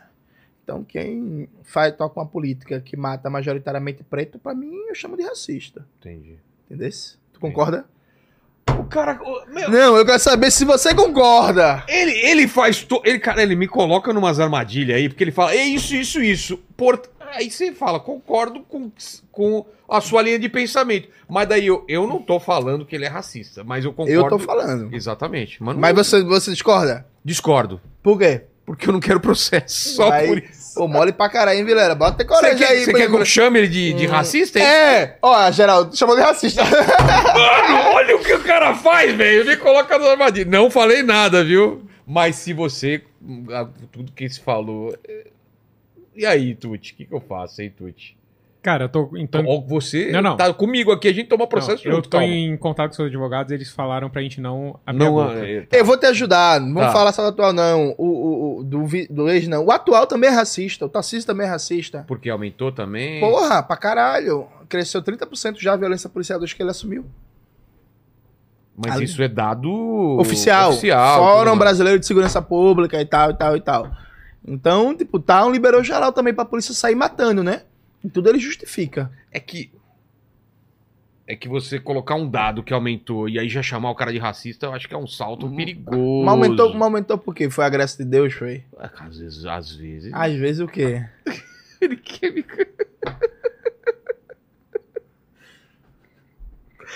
Alckmin. É o picolé de chuchu, é o Alckmin, não é? Picolé de chuchu. Picolé de chuchu. Cara, sua careca eu acho top. Tá, então, cara, vamos voltar pra tua vida. Você falou de várias coisas que você fez, vida política. Por que você tá em São Paulo? O que você tá fazendo? Qual Tem seu canal, Isso. né? Você, você sofreu aí no governo do Bolsonaro.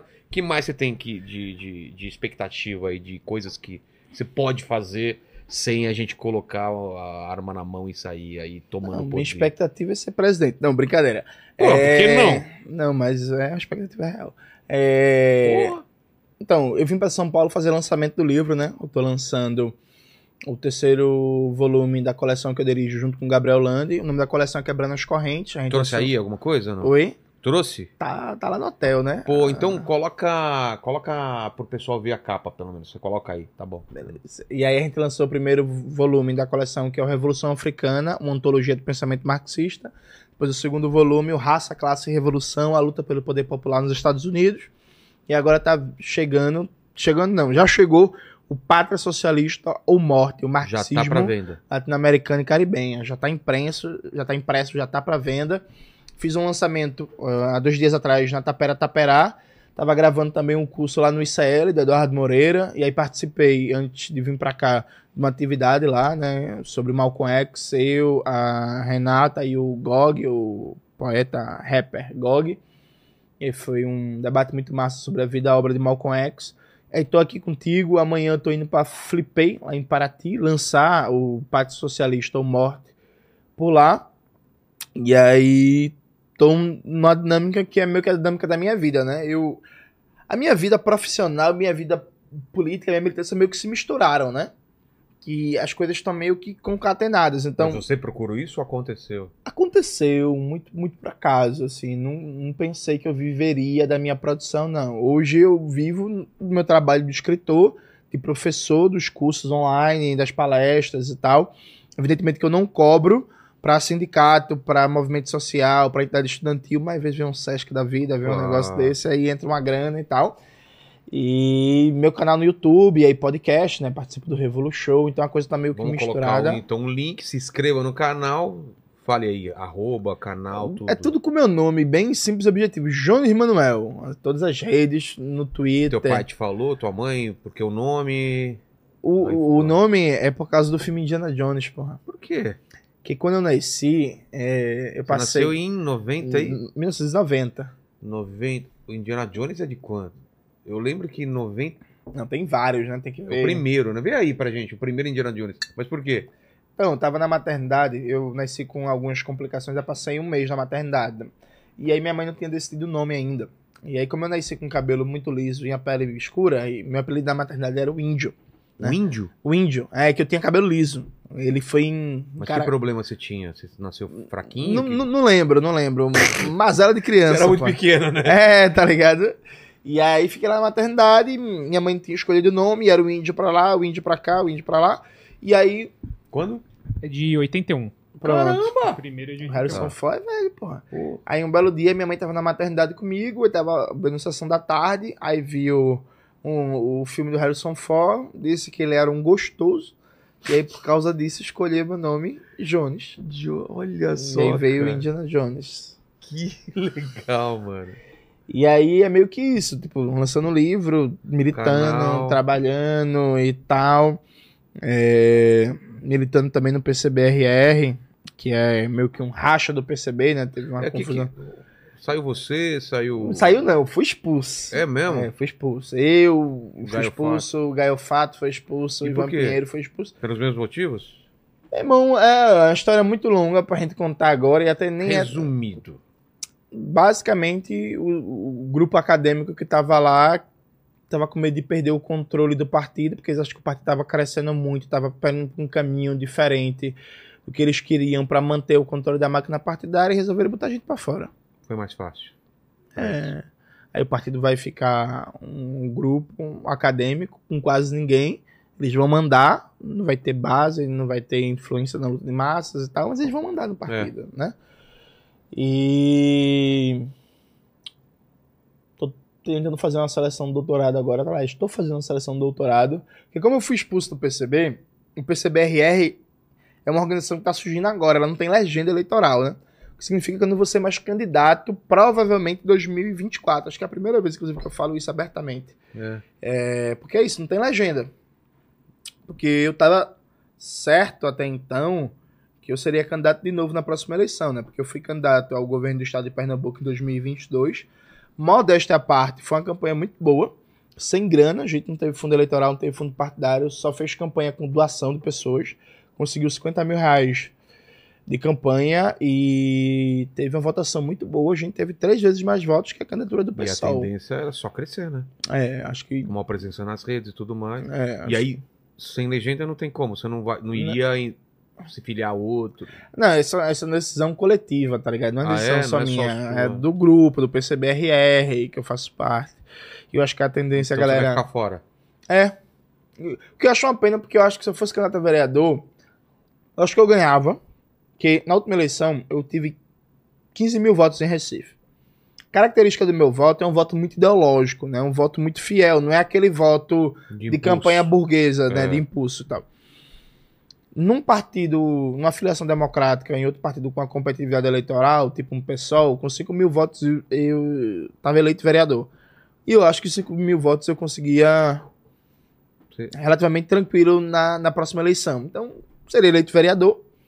E dali, foguete não tem ré. Depois, É. deputado federal e chegava na presidência, aí tu ia ver o Brizola, É, versão Que não 2 ganhou. 2.0. é, versão 2.0, negro, comunista e mais bonito. Mas você Ia iria ser do caralho. meter um sotaque gaúcho que nem ele? Não, porque eu tenho um sotaque pernambucano. pô, E aí Exato. seria uma versão melhorada. Ai, rapaz. Só que aí não vai rolar isso, né? Eu fiz assim, meu irmão, 2024, além de fazer tudo que eu faço, além de militar, além de viajar, além de escrever livro, gravar vídeo, dar entrevista, estar nas palestras, nas passeatas, nos protestos. Como eu não vou ser nem vereador nem prefeito de Recife, o que é uma tristeza, vou fazer doutorado.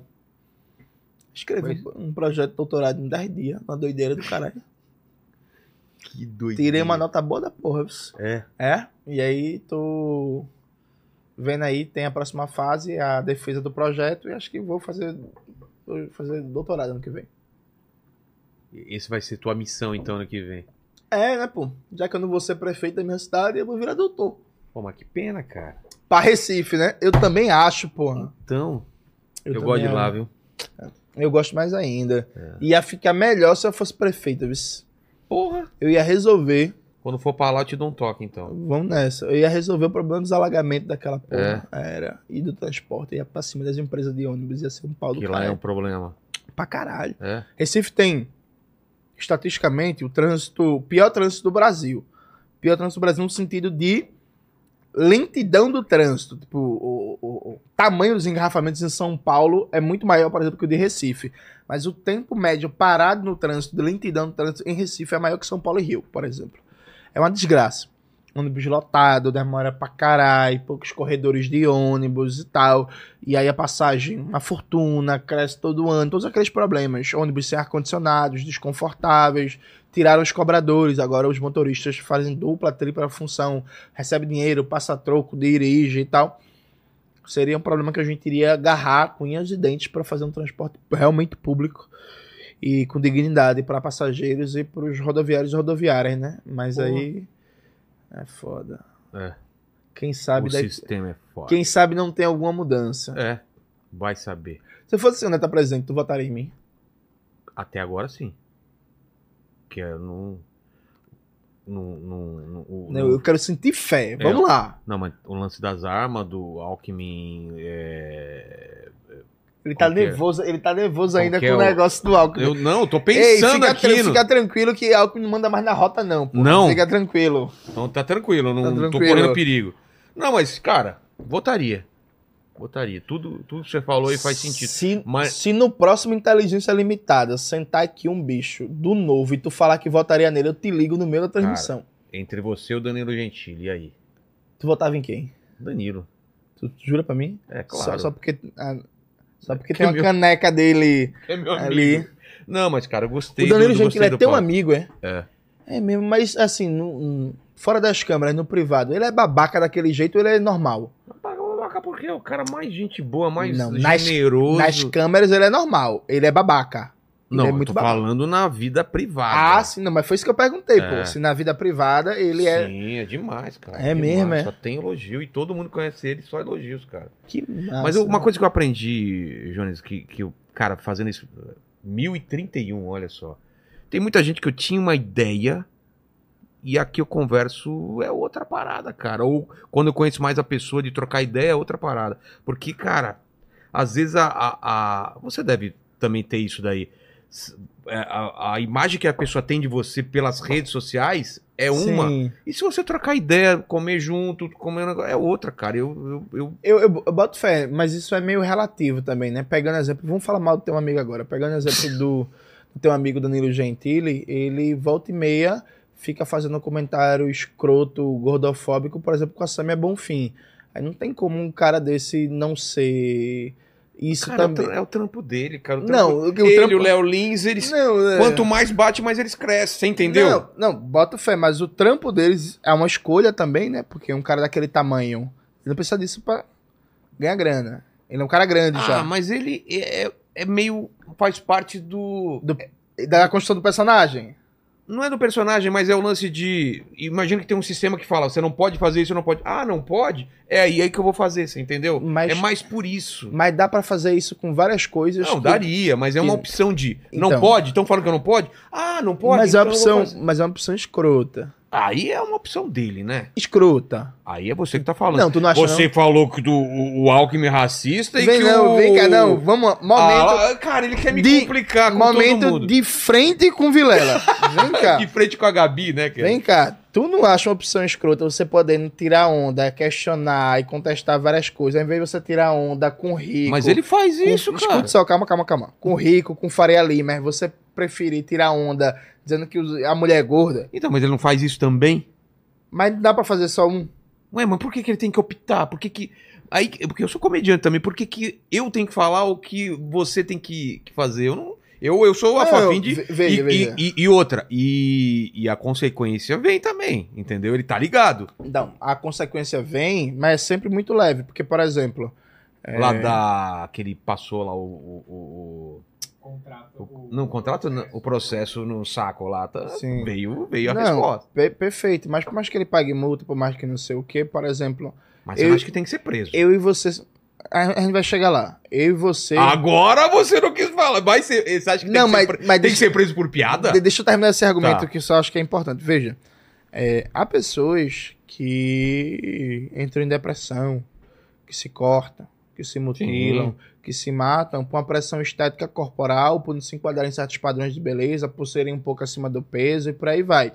Toda piada que naturaliza, que reforça isso, é parte de um sistema de criar um padrão ideal opressivo, que de fato é, que você está contribuindo com isso. Então, toda vez que você faz uma piada racista, você está contribuindo para o sistema racista que, em última instância, termina com a naturalização da morte de pessoas negras. Toda vez que você escolhe propositalmente dar um foco numa piada é, com uma mulher gorda, você está reforçando certos padrões que podem terminar na ponta final com a mulher é, se matando porque ela não se enquadra em certos padrões e ela é rejeitada, ela sofre bullying na escola e ela sofre pressão, tem problema no trabalho, os carai. Então veja, eu acho que é muito fácil você fazer uma piada com alguém que já é estigmatizado, porque a gente tem uma predisposição subjetiva a rir. Porque desde sempre tem toda uma mas, estrutura. mas segundo a tua, a, tua, a, a tua construção, a gente só pode fazer piada com Não- branco. Não é que só pode, mas repare, Vilela, concorde comigo. Não é mais fácil fazer piada quando a gente tá acostumada desde sempre ver algo como objeto de riso. Então, por exemplo, fazer piada com gay. É, Mas, por, mas, por é a coisa exemplo. mais fácil do mundo. Porque não, a gente. mas ninguém mais ri, cara. Não, então. Beleza. É que nem. Lembra? É, ah, a mulher não sabe dirigir. Antigamente davam risada, hoje em dia não dá mais. Perfeito. Então, a, a sociedade muda, entendeu? Mas você entende que na época que todo mundo ria disso, fazer piada com isso era a coisa mais fácil do mundo? Porque já existia uma predisposição. Claro! Não, não tô discutindo isso. É, mas é isso que eu tô discutindo. isso é uma piada fácil, não tô discutindo isso. Exato. Então, Ah, é gordo. A Não. galera vai rir. Beleza, então você escolhe fazer a piada mais fácil. E essa piada é mais fácil porque já existe um estigma de. Mas, mas é que tá. Ele e o Léo Lins e uma galera aí. Ah, amigo, teu amigo do Léo Lins também é. Sou amigo de todo mundo, cara. Sou amigo do Elias, sou amigo. Eu falo com todo mundo. Eu Mas que- só pra terminar, que eu tava falando o seguinte. Eu entendo que o lado dos caras é. Essa piada não tinha mais graça.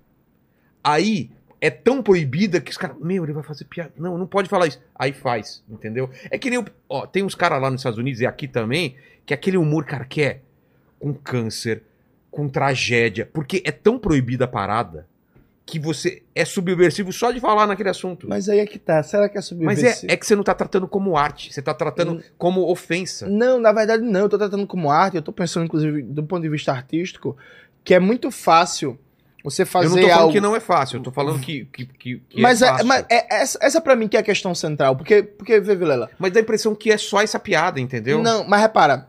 Quando você sabe que algo vai chocar, independente da qualidade do texto, vamos imaginar um show. Você faz um show. Mas vamos falar então de outro tipo de arte. Tem arte que é só pra incomodar, quando uma pessoa pega um crucifixo e faz não sei o que, uma coisa erótica. Ele sabe que ele vai. Pronto. Eu não acho bom também, não. Eu- Então, mas aí é opinião. Não, perfeito. Eu também não acho bom, Mas- mas eu não acho que tem que parar de fazer, Não, entendeu? mas veja, mas veja, eu Ah, eu- sustento, os caras vão cair matando em cima Eu- de mim, mas eu- eu, acho que tem eu que parar. sustento um debate. Eu sou a favor de pode tudo e sofra as consequências. Não, eu sustento um debate que a gente tem que fazer uma reflexão sobre é, qual é a dinâmica que está colocada. Porque, veja, se eu faço um, um texto de um show de stand-up comedy, em que o texto é basicamente eu dizendo coisas absurdas sobre pessoas portadoras do vírus HIV. A despeito da qualidade desse texto, esse texto vai chocar Sim. e tal, e vai ter repercussão. É. Acaba que o texto pode ser muito pobre, pode ser um texto de piadas horríveis, mas só por o fato repercu da repercussão, aquilo ali vai me dar mídia, vai me dar visibilidade, Sim, vai me dar raiva. escolhe esse caminho. E aí, veja, isso é um caminho preguiçoso, isso é um caminho Mas aí cê- a gente vai falar. Se a gente for falar assim, então a letra de funk é um, um caminho preguiçoso porque quer chocar. Você entendeu? Eu não posso julgar, cara. mas algumas como- letras de funk são preguiçosas, mas algumas letras de funk Então, são. Mas é que tá. Mas, Uma coisa mas é... pode julgar. Não, julgar é assim, mas a, gente, a discussão não é de julgar. Eu também acho que uma piada com gordo é mais fácil do que uma piada mais elaborada. Mas eu não quero, é, eu, falar que ele não pode fazer. Você entendeu? Eu não acho que eu che- vou chegar pra um cara e falar, não faz essa, essa música de funk porque ela desvaloriza a mulher. Beleza. Você entendeu? Entendi. Aí- Ou eu vou chegar num quadro.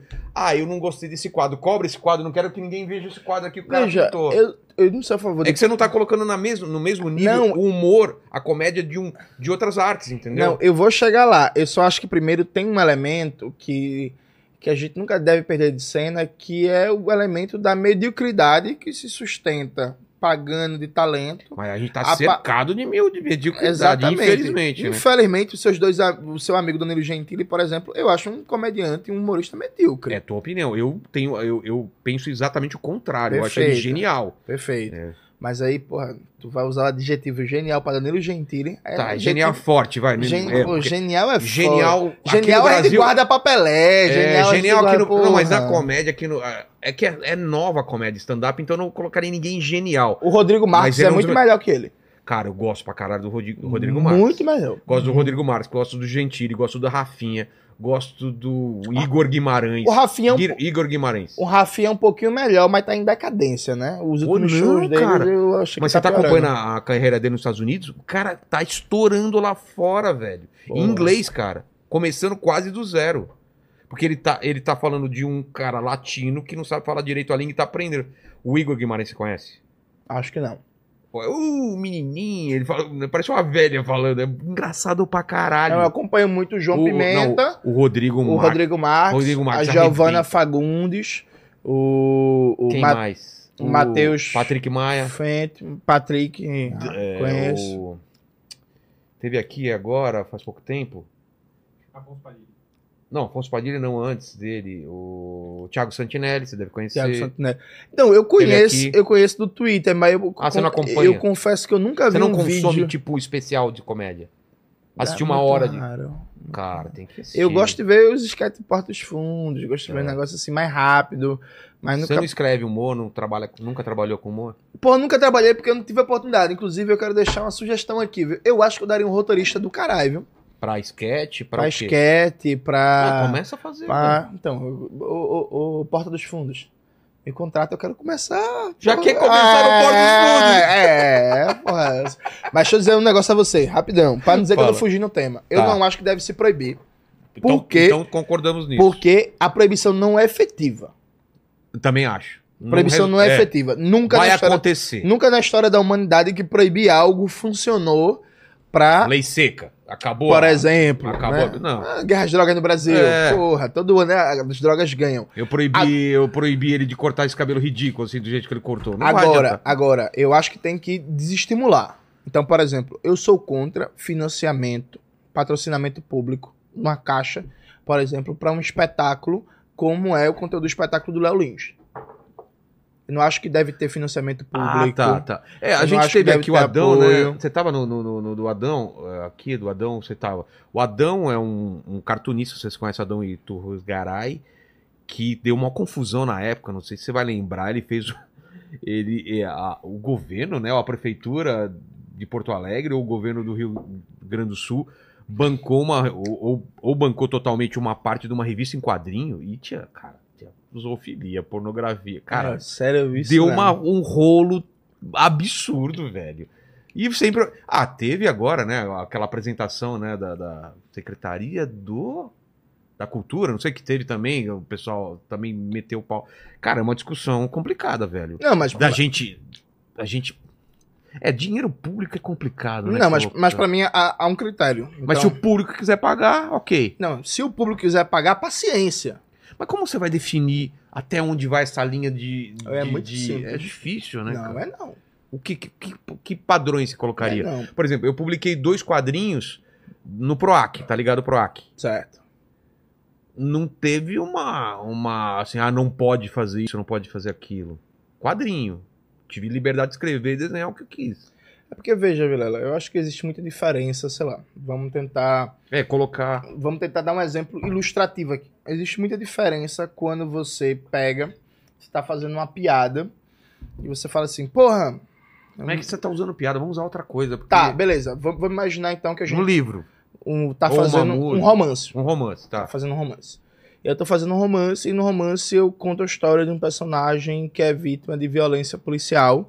E aí eu faço. Endeusa isso, coloca isso como uma faço, coisa. é, eu faço o person... eu faço o leitor se identificar com o policial violento, com o policial assassino, para causar um choque cartático, quem sabe nele, para fazer com que ele perceba que vai fazendo a desconstrução do, do personagem que aparece inicialmente como um grande herói e depois para gerar uma identificação e depois faça uma desconstrução para gerar um questionamento cartático. Que, eu- pô, aquele personagem que eu achei foda, que me identifiquei, na verdade é um assassino sádico, Tá. por, por exemplo. E aí vai aparecer em vários momentos, em vários trechos, um elogio da violência policial.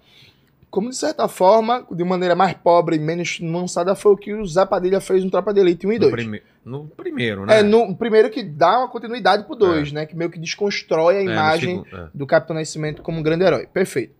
Isso é uma coisa.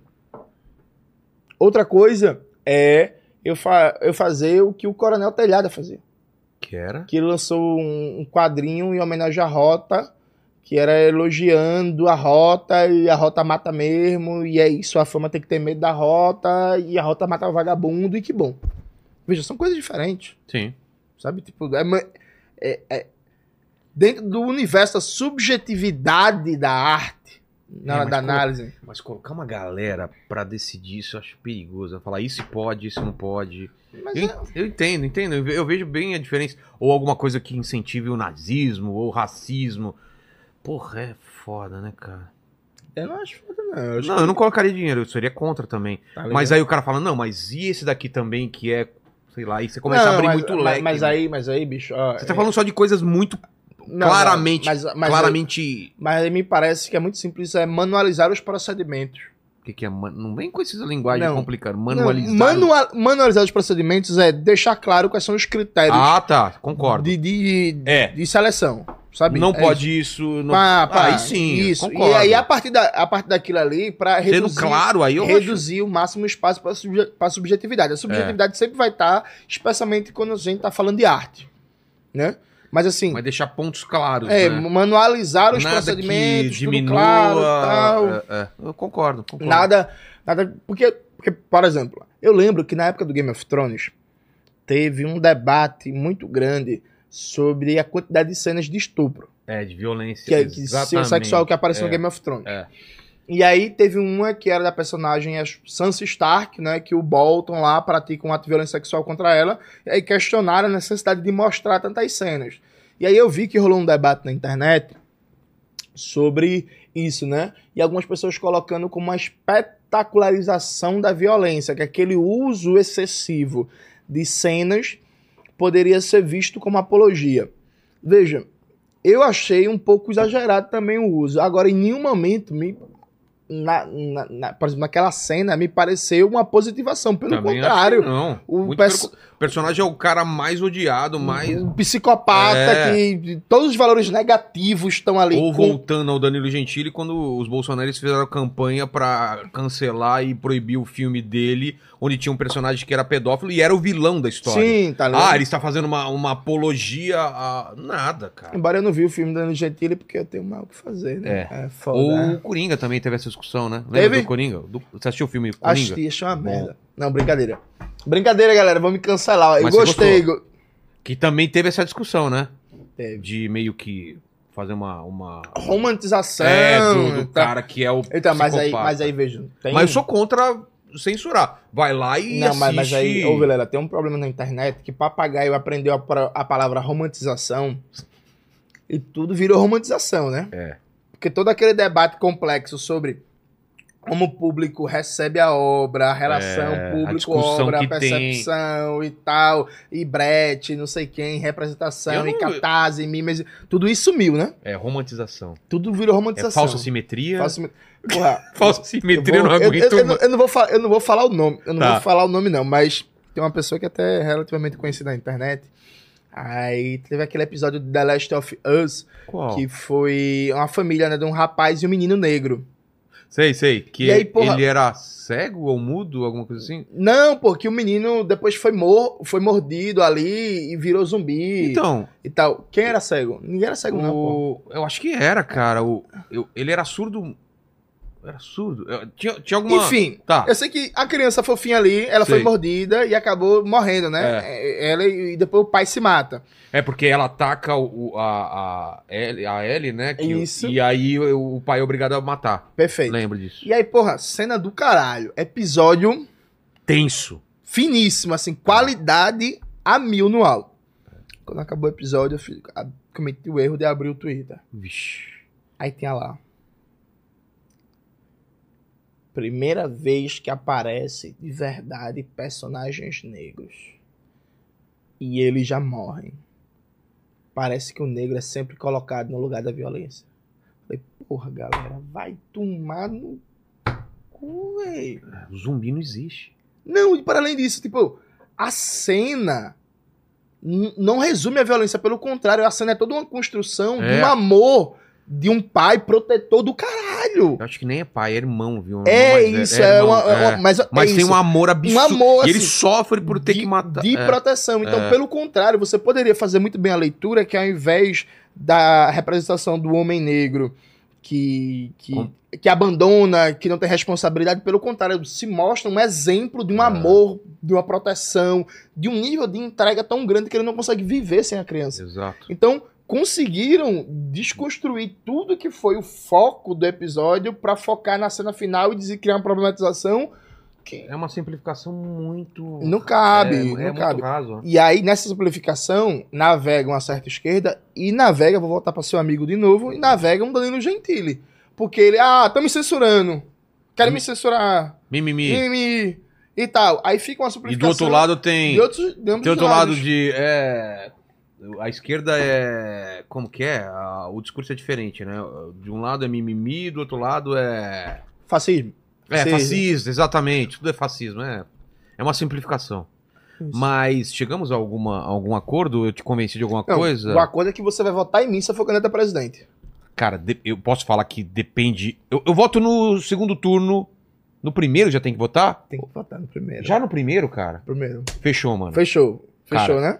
Mas se você não mudar o discurso, você não vai vir com um discurso Agora, diferente. agora, toda vez que eu assisto um episódio e eu ver você concordando com algo diferente que você concordou comigo, eu vou ligar pra você ao vivo. Me ligue, me ligue. Eu vou ligar pra você ao vivo. Mas não confunda concordar com escutar e falar, Ah. é, não sei o quê, eu tô dando corda pro cara, não quer dizer que eu concordo. Eu ouço uma- uns absurdos aqui que eu, eu posso discordar e a pessoa para de falar, eu posso dar corda e ela continua falando. Boa, boa. O debate, os debates são isso daqui, cara. Escuto umas coisas aqui que você tá ligado, né? Eu boto fé. E eu ainda falo, é mesmo? Cara, como funciona isso? E a pessoa fala. Não quer dizer que eu tô concordando, entendeu? Entendi. Mas você falou muita coisa aí que eu concordo e a pessoa, o pessoal sabe que eu concordo, cara. Agora, re, re, como que é? Reestatização, Estatização. nem sei se é possível mesmo do jeito que você falou. Você tá me enganando ou é Não é possível? possível. possível. É mesmo, já aconteceu. Não, não é fácil, Em né? outros lugares. Em vários lugares. É. Tem, tem um, um site que é muito bom, que eu gosto muito de acompanhar as notícias, que é o Outras Palavras.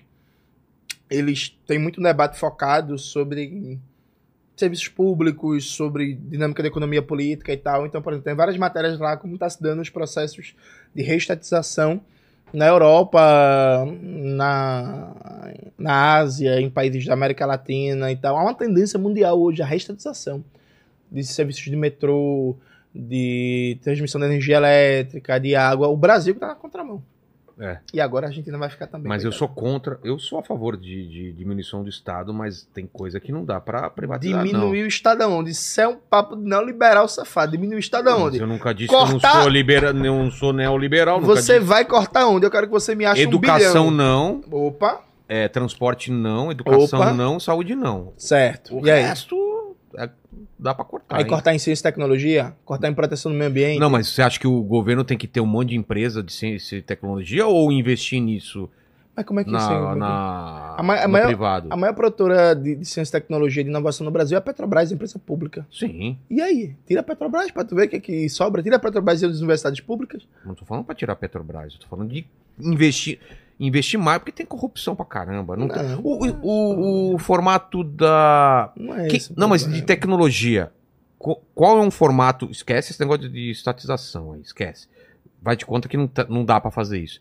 Como que você consegue forçar as empresas a, tec- a- a- a desenvolver tecnologia pra você e isso não ir pra fora e não gastar dinheiro com isso? É, formando esses caras? É, Como? Sem ter empresas pra isso? Veja, bicho, a produção de ciência e tecnologia passa de maneira bem rápida, né? Porque eu preciso almoçar. Boa. É, você tem a pesquisa de base, que normalmente ela demora muito tempo para dar retorno lucrativo, né? Normalmente Que uma empresa não vai investir. não vai. E, Porque demora pra e voltar. normalmente ela é feita pelo Estado, É, essa- esse tipo de pela pesquisa. universidade e tal. E você precisa da pesquisa aplicada também, que é quando você. Porque, por exemplo, antes da internet vir a internet, você tinha um conjunto de engenheiros, de físicos pensando naquele conceito. Beleza? Para materializar num rádio, é, num negócio E desse. foi por causa de E- e- guerra, e- foi e- bélico. É, o- e depois para você dar uma aplicação civil mini, mini, minituari, como é? E agora eu não sei o que você falar. Transformar numa versão menor, porra. Mini, mini, miniatura. Miniatura. Ah, sei lá. Miniaturizar aquilo aí. Alguma sei, coisa assim. alguma enfim. coisa assim. Você, porque os primeiros Minia- computadores eram gigantes, né? Pá, ENIAC era talvez o sala. que e tal. E aí tem todo um processo de pensar numa aplicação civil, comercial. O fato concreto é, fato concreto é, em países de capitalismo dependente, tal como o caso do Brasil, em que não há grandes monopólios já estabelecidos com a memória tecnológica consolidada, produção de ciência, de ciência, tecnologia e de inovação é feito basicamente pelo governo, via universidades privadas e via empresas públicas como Embrapa, como Fiocruz, como a Geo Magalhães, e pelas empresas públicas, Embraer. Embraer, Petrobras e por aí vai. Empresa privada não faz inovação no Brasil. Não, mas lá fora, nos Estados Unidos também é. A indústria bélica empurra te- tecnologia pra caramba. Farmacêutica, não. a- a- Aí é tudo privado ou também tem. Não, mas assim, no- na- nos Estados Unidos, é, o grosso das coisas é, pri- é privado no papel, mas na prática tem tanto contrato Tem tanto governamental, incentivo. tem tanto incentivo, tem tanta pesquisa de base que depois vira transferência tecnológica para aplicação civil com baixo custo, que assim, é um privado. É, Hum. meio. Não é, né? Não, é privado do ponto de vista jurídico, mas na prática não se sustenta sem aquele complexo, o apoio do Estado mais universidade, que a universidade também. Você paga mensalidade, mas boa parte delas é pública, né? Que tá ali ajudando a fazer a pesquisa É. de base. Então, assim, galera, esse negócio de, de- O Estado tem que estar na, na economia, É. sabe? Tem que estar empreendendo também. Então se candidata logo aí. E aí, Quando? Pra quando você vem? Qual? Que data? e aí Eu tu tenho- prefere 2026 ou 2030? Cara, eu tenho 53 anos, né? Não dá pra esperar muito tempo. Né, Renato Russo? Já te Vamos falaram lá. que você, que você parece com o Renato Russo? Tu jura pra mim? Não parece? O Renato Russo mais forte, né? Porque o Renato Russo era magrelo, não era? É, Ele era bem magre... ele e, me- bi- baixinho, ele né? Era meus... Mimirradinho, Como é né? que é o nome? Chassi de grilo. Chassi de grilo. Mas você quer falar o quê? Não, eu ia perguntar o seguinte: eu 2000 tô dois- 2026. 2026 eu vou estar com quantos anos? Faz a conta aí. Eu tô com 53... Ah, é, é, 50... É, tá. 2026. É rápido. Eu, Fernando Haddad e Tarcísio. Tu vota em quem? Eita. Primeiro turno, Primeiro Você. turno. aí passou você e quem? Aí, aí Passou eu e Haddad. Tu vota em quem? Você. Ganhei do liberal? O Haddad é liberal? Porra, pra caralho, porra. Agora, e se o Tarcísio é, oferecer pra mim aí uma boquinha no. Porque você vai me oferecer alguma coisa ou não? Não vou te oferecer porra nenhuma. Vou te oferecer um Brasil melhor. Ah, é foda. Ah, meu! Nossa, o Brasil melhor aí! Nossa, agora você me come. Porra, valeu demais. Pelo... Você tá ligado? Você vai ter que voltar, porque, cara, a gente começou. Dá, dá pra falar muito mais coisa aí, cara. Valeu demais, ô, ô Tuti, e você? Você é o cara bem à esquerda aqui, né? Cara, sou. É, você é o mais à esquerda aqui, talvez? Muito provavelmente. O Lênin é. sou. me- O Paquito esquece. Não, o Paquito. Paquito é direitaça, Cara, o Paquito ele é anarquista. é anarquista. O É. Lênin é o quê? É centro. O Lênin é centro. Você é mais eu- à esquerda. Eu sou bem mais à esquerda. E hoje você ficou mais à esquerda? Cara, Seja sincero. É que eu tenho que ser, sinc... vou ser sincero. Tá. Eu tenho medo. Eu também tenho medo. Eu tenho Ele medo. sentiu isso. Eu sempre tenho medo dessa. Eu, é, sou, eu sou esquerda, mas eu ainda assim eu tenho um pouquinho de medo. Eu acho. Você acha que você ficar mais velho, você vai ficar mais. é, você vai ficar menos radical? ou Não, tô ficando cada vez que eu fico mais Você era velho. mais novo, você era menos radical? Sim, pô. É tô, mesmo? Eu tô ficando mais puto. Faz sentido. Nesse sentido, eu tô ficando mais puto também. Ô, Tuti, é contigo aí. Então- eu me mijar, cara. Primeiramente, eu queria falar que eu voto em você se você ajudar o Corinthians. Boa. Porra, é mesmo. Não precisa ajudar o Brasil. É, ajuda Ajudar o o Corinthians. Corinthians, por mim, tá Porque ótimo. ajudando o Corinthians ajuda o Brasil. Ajuda o. Brasil, e é. ajuda a gente o, Bra- o Corinthians é o Brasil na Copa. Sim. E sim. aí? Então, galera, é o seguinte: se você chegou até aqui, deixa o seu like. de- Acelera, rapaz. Vai mais rápido, é só isso. Então, né? galera, se você chegou até aqui, deixa o seu like. é, Compartilha com os amigos, compartilha com os amigos. Ativa o sininho para não perder nenhuma live. Torne-se membro, obviamente, para não Exato. perder nenhuma live. E se você chegou até aqui, Não, calma, tem que falar Ah. da Insider, que tá com essa É promoção verdade. de 40%, não é isso? 40%. Então clica no link, QR Code na tela, ajuda nós aí, porque a Insider é ponta firme. Sim. E você prestou atenção no Eu papo, eu, vi prestei. que você estava totalmente ligado. Eu tava, cara. Isso não é normal, normalmente você viaja umas horas, que eu chamo você, você fala, o quê? Sim. O que, que você tá falando mesmo? Sim, eu gosto de dar uma viajada. A gente não chamou pergunta do, da galera, cara. O papo Cara, foi tão bom que a gente não sim. chamou. Fala aí, ele não vai responder, na outra ele responde, mas o que, que o pessoal perguntou? Algumas Ó, perguntas. Teve uma pergunta aqui é, que é qual a sua visão em relação à pelotização da classe pro- proletária? Tá, fica pra próxima. É, seja sincero, se você, você acha que algum dia podemos realmente ter um presidente de extrema esquerda? Ele. Sim. que mais? E você acha que a vitória do Javier Milei na Argentina pode ser um indício da volta da extrema direita nos governos mundiais? Eles nunca saíram, né? É. Eles ganharam mais uma, né? Ele desenvolve nos vídeos dele depois, né? Porque tem horário. Então Sim. é isso. Sim, é isso. O que, que o pessoal escreve nos comentários pra provar que chegou até o final Galera, aqui? se você chegou até aqui, escreve aí, bambu gemendo. Bambu gemendo. Bambu gemendo. gemendo. Tá o bambu pra gemer. Escreva bambu gemendo aí. Valeu demais. Beijo no cotovelo, tchau. Redes sociais, então, tudo. Jones Manuel. Jones Manuel, canal. Jones Manuel. É, nome do seu filho. Pô, isso é uma polêmica com minha, com minha companheira. Isso, É? isso dá uma briga porque... Sério, não chegaram. Porque, porra, eu cresci vendo Power Ranger, né?